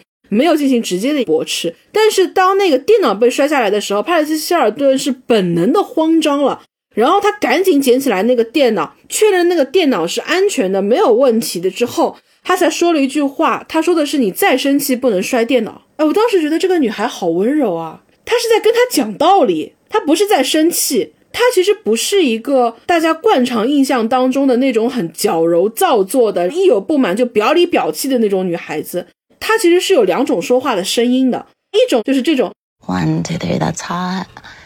this is Paris Paris Hilton Paris，还有一种其实是很正常的 this is Paris Hilton。他那时候下意识的用到了他自己本音来说话，他没有说很凶的声音，他是很认真的跟你说，你再生气不能摔电脑。那一刻是真正的帕里希尔顿。她一直是一个很理性的女孩子，她某种程度上，她的理性甚至局限住了她的发展，因为有很多的投资，它是一种冒险，就是你得相信这个世界是可以被改变的，你才会如此激进的去做出很多的冒险。但你天然是一个极端消极的人，你觉得这个世界是注定的，它是不可改变的，你就不会去寻求规则的突破，你只会去钻营现有的规则，在现有的规则下面试图让自己过得更好。这就是他跟金卡戴珊完全的不同。金卡戴珊就是他不信命。金卡戴珊本质上有非常中国人的一部分，是他不信命，他觉得一切的规则都是可以被改变的。所以你看，他就是一步步步步为营。他从最开始帕里西那个时候他多难堪啊！很多人找帕里希尔顿合影，因为他手挽着帕里希尔顿的嘛。所以当别人找他合影的时候，别人也不会把你的手掰开，但别人就会站在你的这个位置，你天然就会被向后拱。在这个画面里面就被全然的挡掉了，然后你要很尴尬的等他合影完，再挽上帕里斯希尔顿的胳膊。有的人就受不了这种难堪，一次两次我就不来了。但是金卡戴珊就是可以顶得住，包括在帕里斯希尔顿十八岁的时候，那时候是零三年嘛，帕里斯希尔顿的性爱录像带流出来，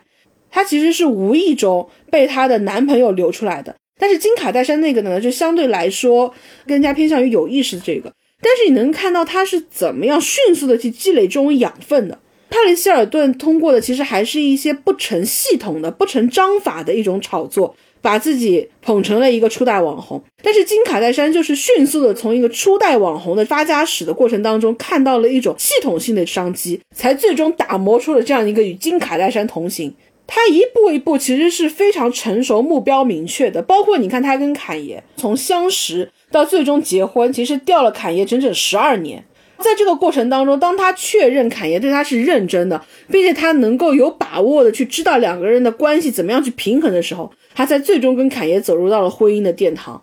他一路上其实都非常的懂得我如何要去平衡我现有的资源，又如何把我现有的资源最大程度的量化成我可通行的路径。一步一步走得非常的稳健跟顺当，每一步都是不断在突破他现有的人生的局限的。包括你看他后来为什么跟侃爷的矛盾越来越大，是因为侃爷其实某种程度上就是把金卡戴珊当做一个太太学堂。金卡戴珊在自己的采访的当中其实也提到过，他曾经被人家问说你怎么样去看待这段感情，他说的非常的明确，侃爷的性格就是不要有人来教我怎么做事情。那么当时很多人看到侃爷在追金卡戴珊的时候，肯定有很多的话会出来嘛。哎，你怎么看中这样的一个网红的啦？侃爷就会有一种叛逆心，不要有人来教我怎么样做事情。你们越是不让我搞他，我就越是要把这个女人追到手，而且我就是要把这个女人培养成一个具有高级感的、高审美力的，你们都够不着的女人。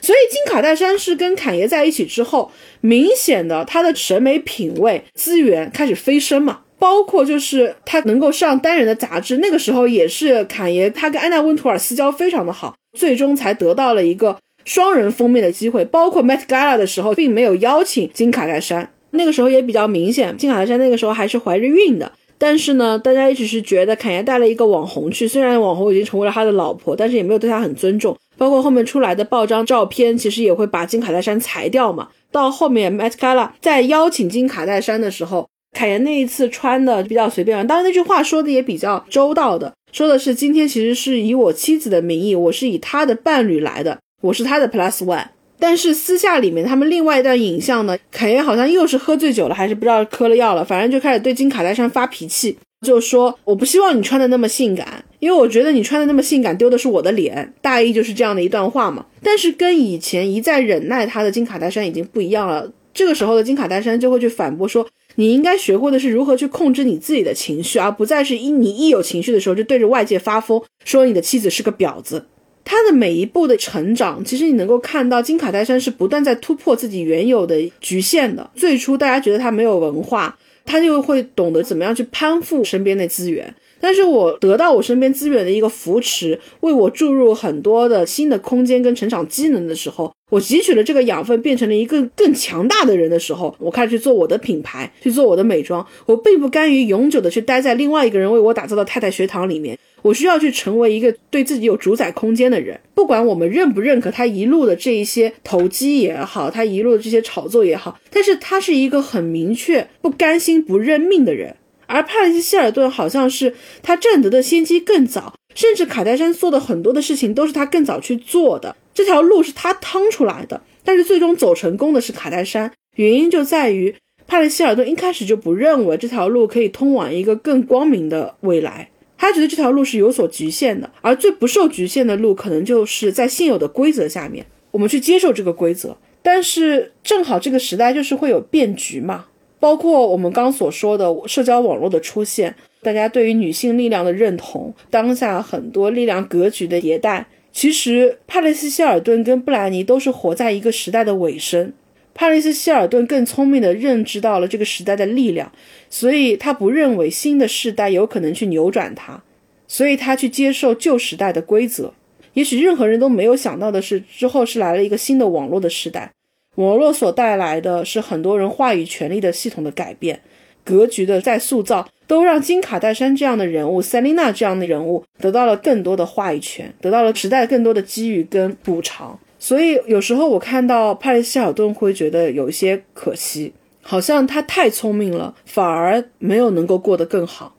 因为反而是那一些天不怕地不怕的人，他不知道自己头顶上有什么，他反而愿意去冲一冲。他有时候也许就冲过去了。有一个很朴素的一个玄学的方法，就是当你希望什么事情发生的时候，你就相信它可以发生就可以了。很简单，你相信它可以发生，你才会去。做某些事情，如果你从根本上你就不相信它可以发生，你连去做的努力都没有。所以你相信什么，最后可能发生的事情就是什么。因为对于有的人来说，他相信我自己没有办法去挣脱某一种强权，我自己没有办法去挣脱某一种压力，那他就不会往上冲。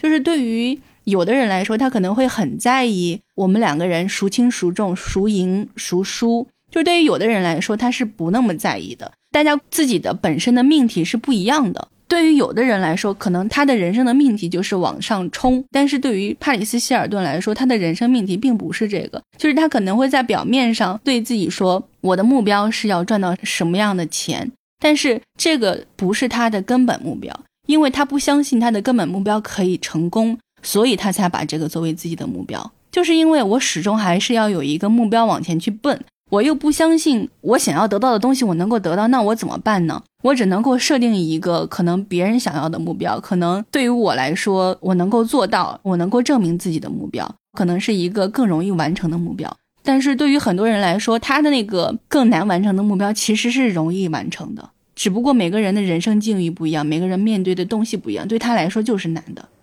派雷西希尔顿其实是一个挺有意思的人，他身上有非常非常多暧昧的复杂，而他有意识的用一种单纯跟浅薄去掩盖这种复杂。但是呢，他身上又有一点很像布兰妮的地方，就是他的审美又确实是被留在了千禧年代，包括他现在还是很喜欢 Y2K 那一套的东西。他哪怕聪明并且成熟，但是他永远有一部分还是被留在了那一个他最经历挫败、经历受伤的那个年纪。他的可惜跟遗憾，他的动人可能都在于这里。他跟利罗跟布兰妮的不一样的地方是在于，他是有一个清醒的坠落的。如果说利罗跟布兰妮，他更多的是被外力所推搡着走，他们所受到的很多的伤害。把他们推到了此刻的境遇，而帕雷希尔顿一直是对自己所面临的很多的困境是有所认知的，他也有所预判，所以他一直懂得去避让、去妥协、去顺从，而在这个过程当中，恰恰让他失去了更多的机会，这是我觉得看到他会有些遗憾的地方，包括像他的妈妈如此善于表演跟隐藏的一个人，在看着自己女儿的时候，也会难以琢磨。他始终无法特别清楚的去把握到哪一刻他的女儿是真实对他袒露了心扉的，因为他作为一个天然的表演者，他也有一种天然的敏锐，知道说我女儿目前在镜头前展现的并不是真实的他自己，但是也因为长久的疏远，他并不知道哪一刻他的女儿才是真实的女儿了。帕雷斯希尔顿很有意思的地方就在于说，他也做了这样的一个纪录片。但是他做这个纪录片的原因，并不是在于他打算袒露自己做一个真实的自己了，而是他终于醒悟到当下的时代，大家更期望见到一个更复杂深邃的女性力量的载体，所以他适当的放出了自己的一部分来表演这样的一个载体，来迎合你们这样一个期待。这其实跟他过去几十年来做的事情是一模一样的，他永远在迎合别人对他的期待，他永远永远都没有在做自己了。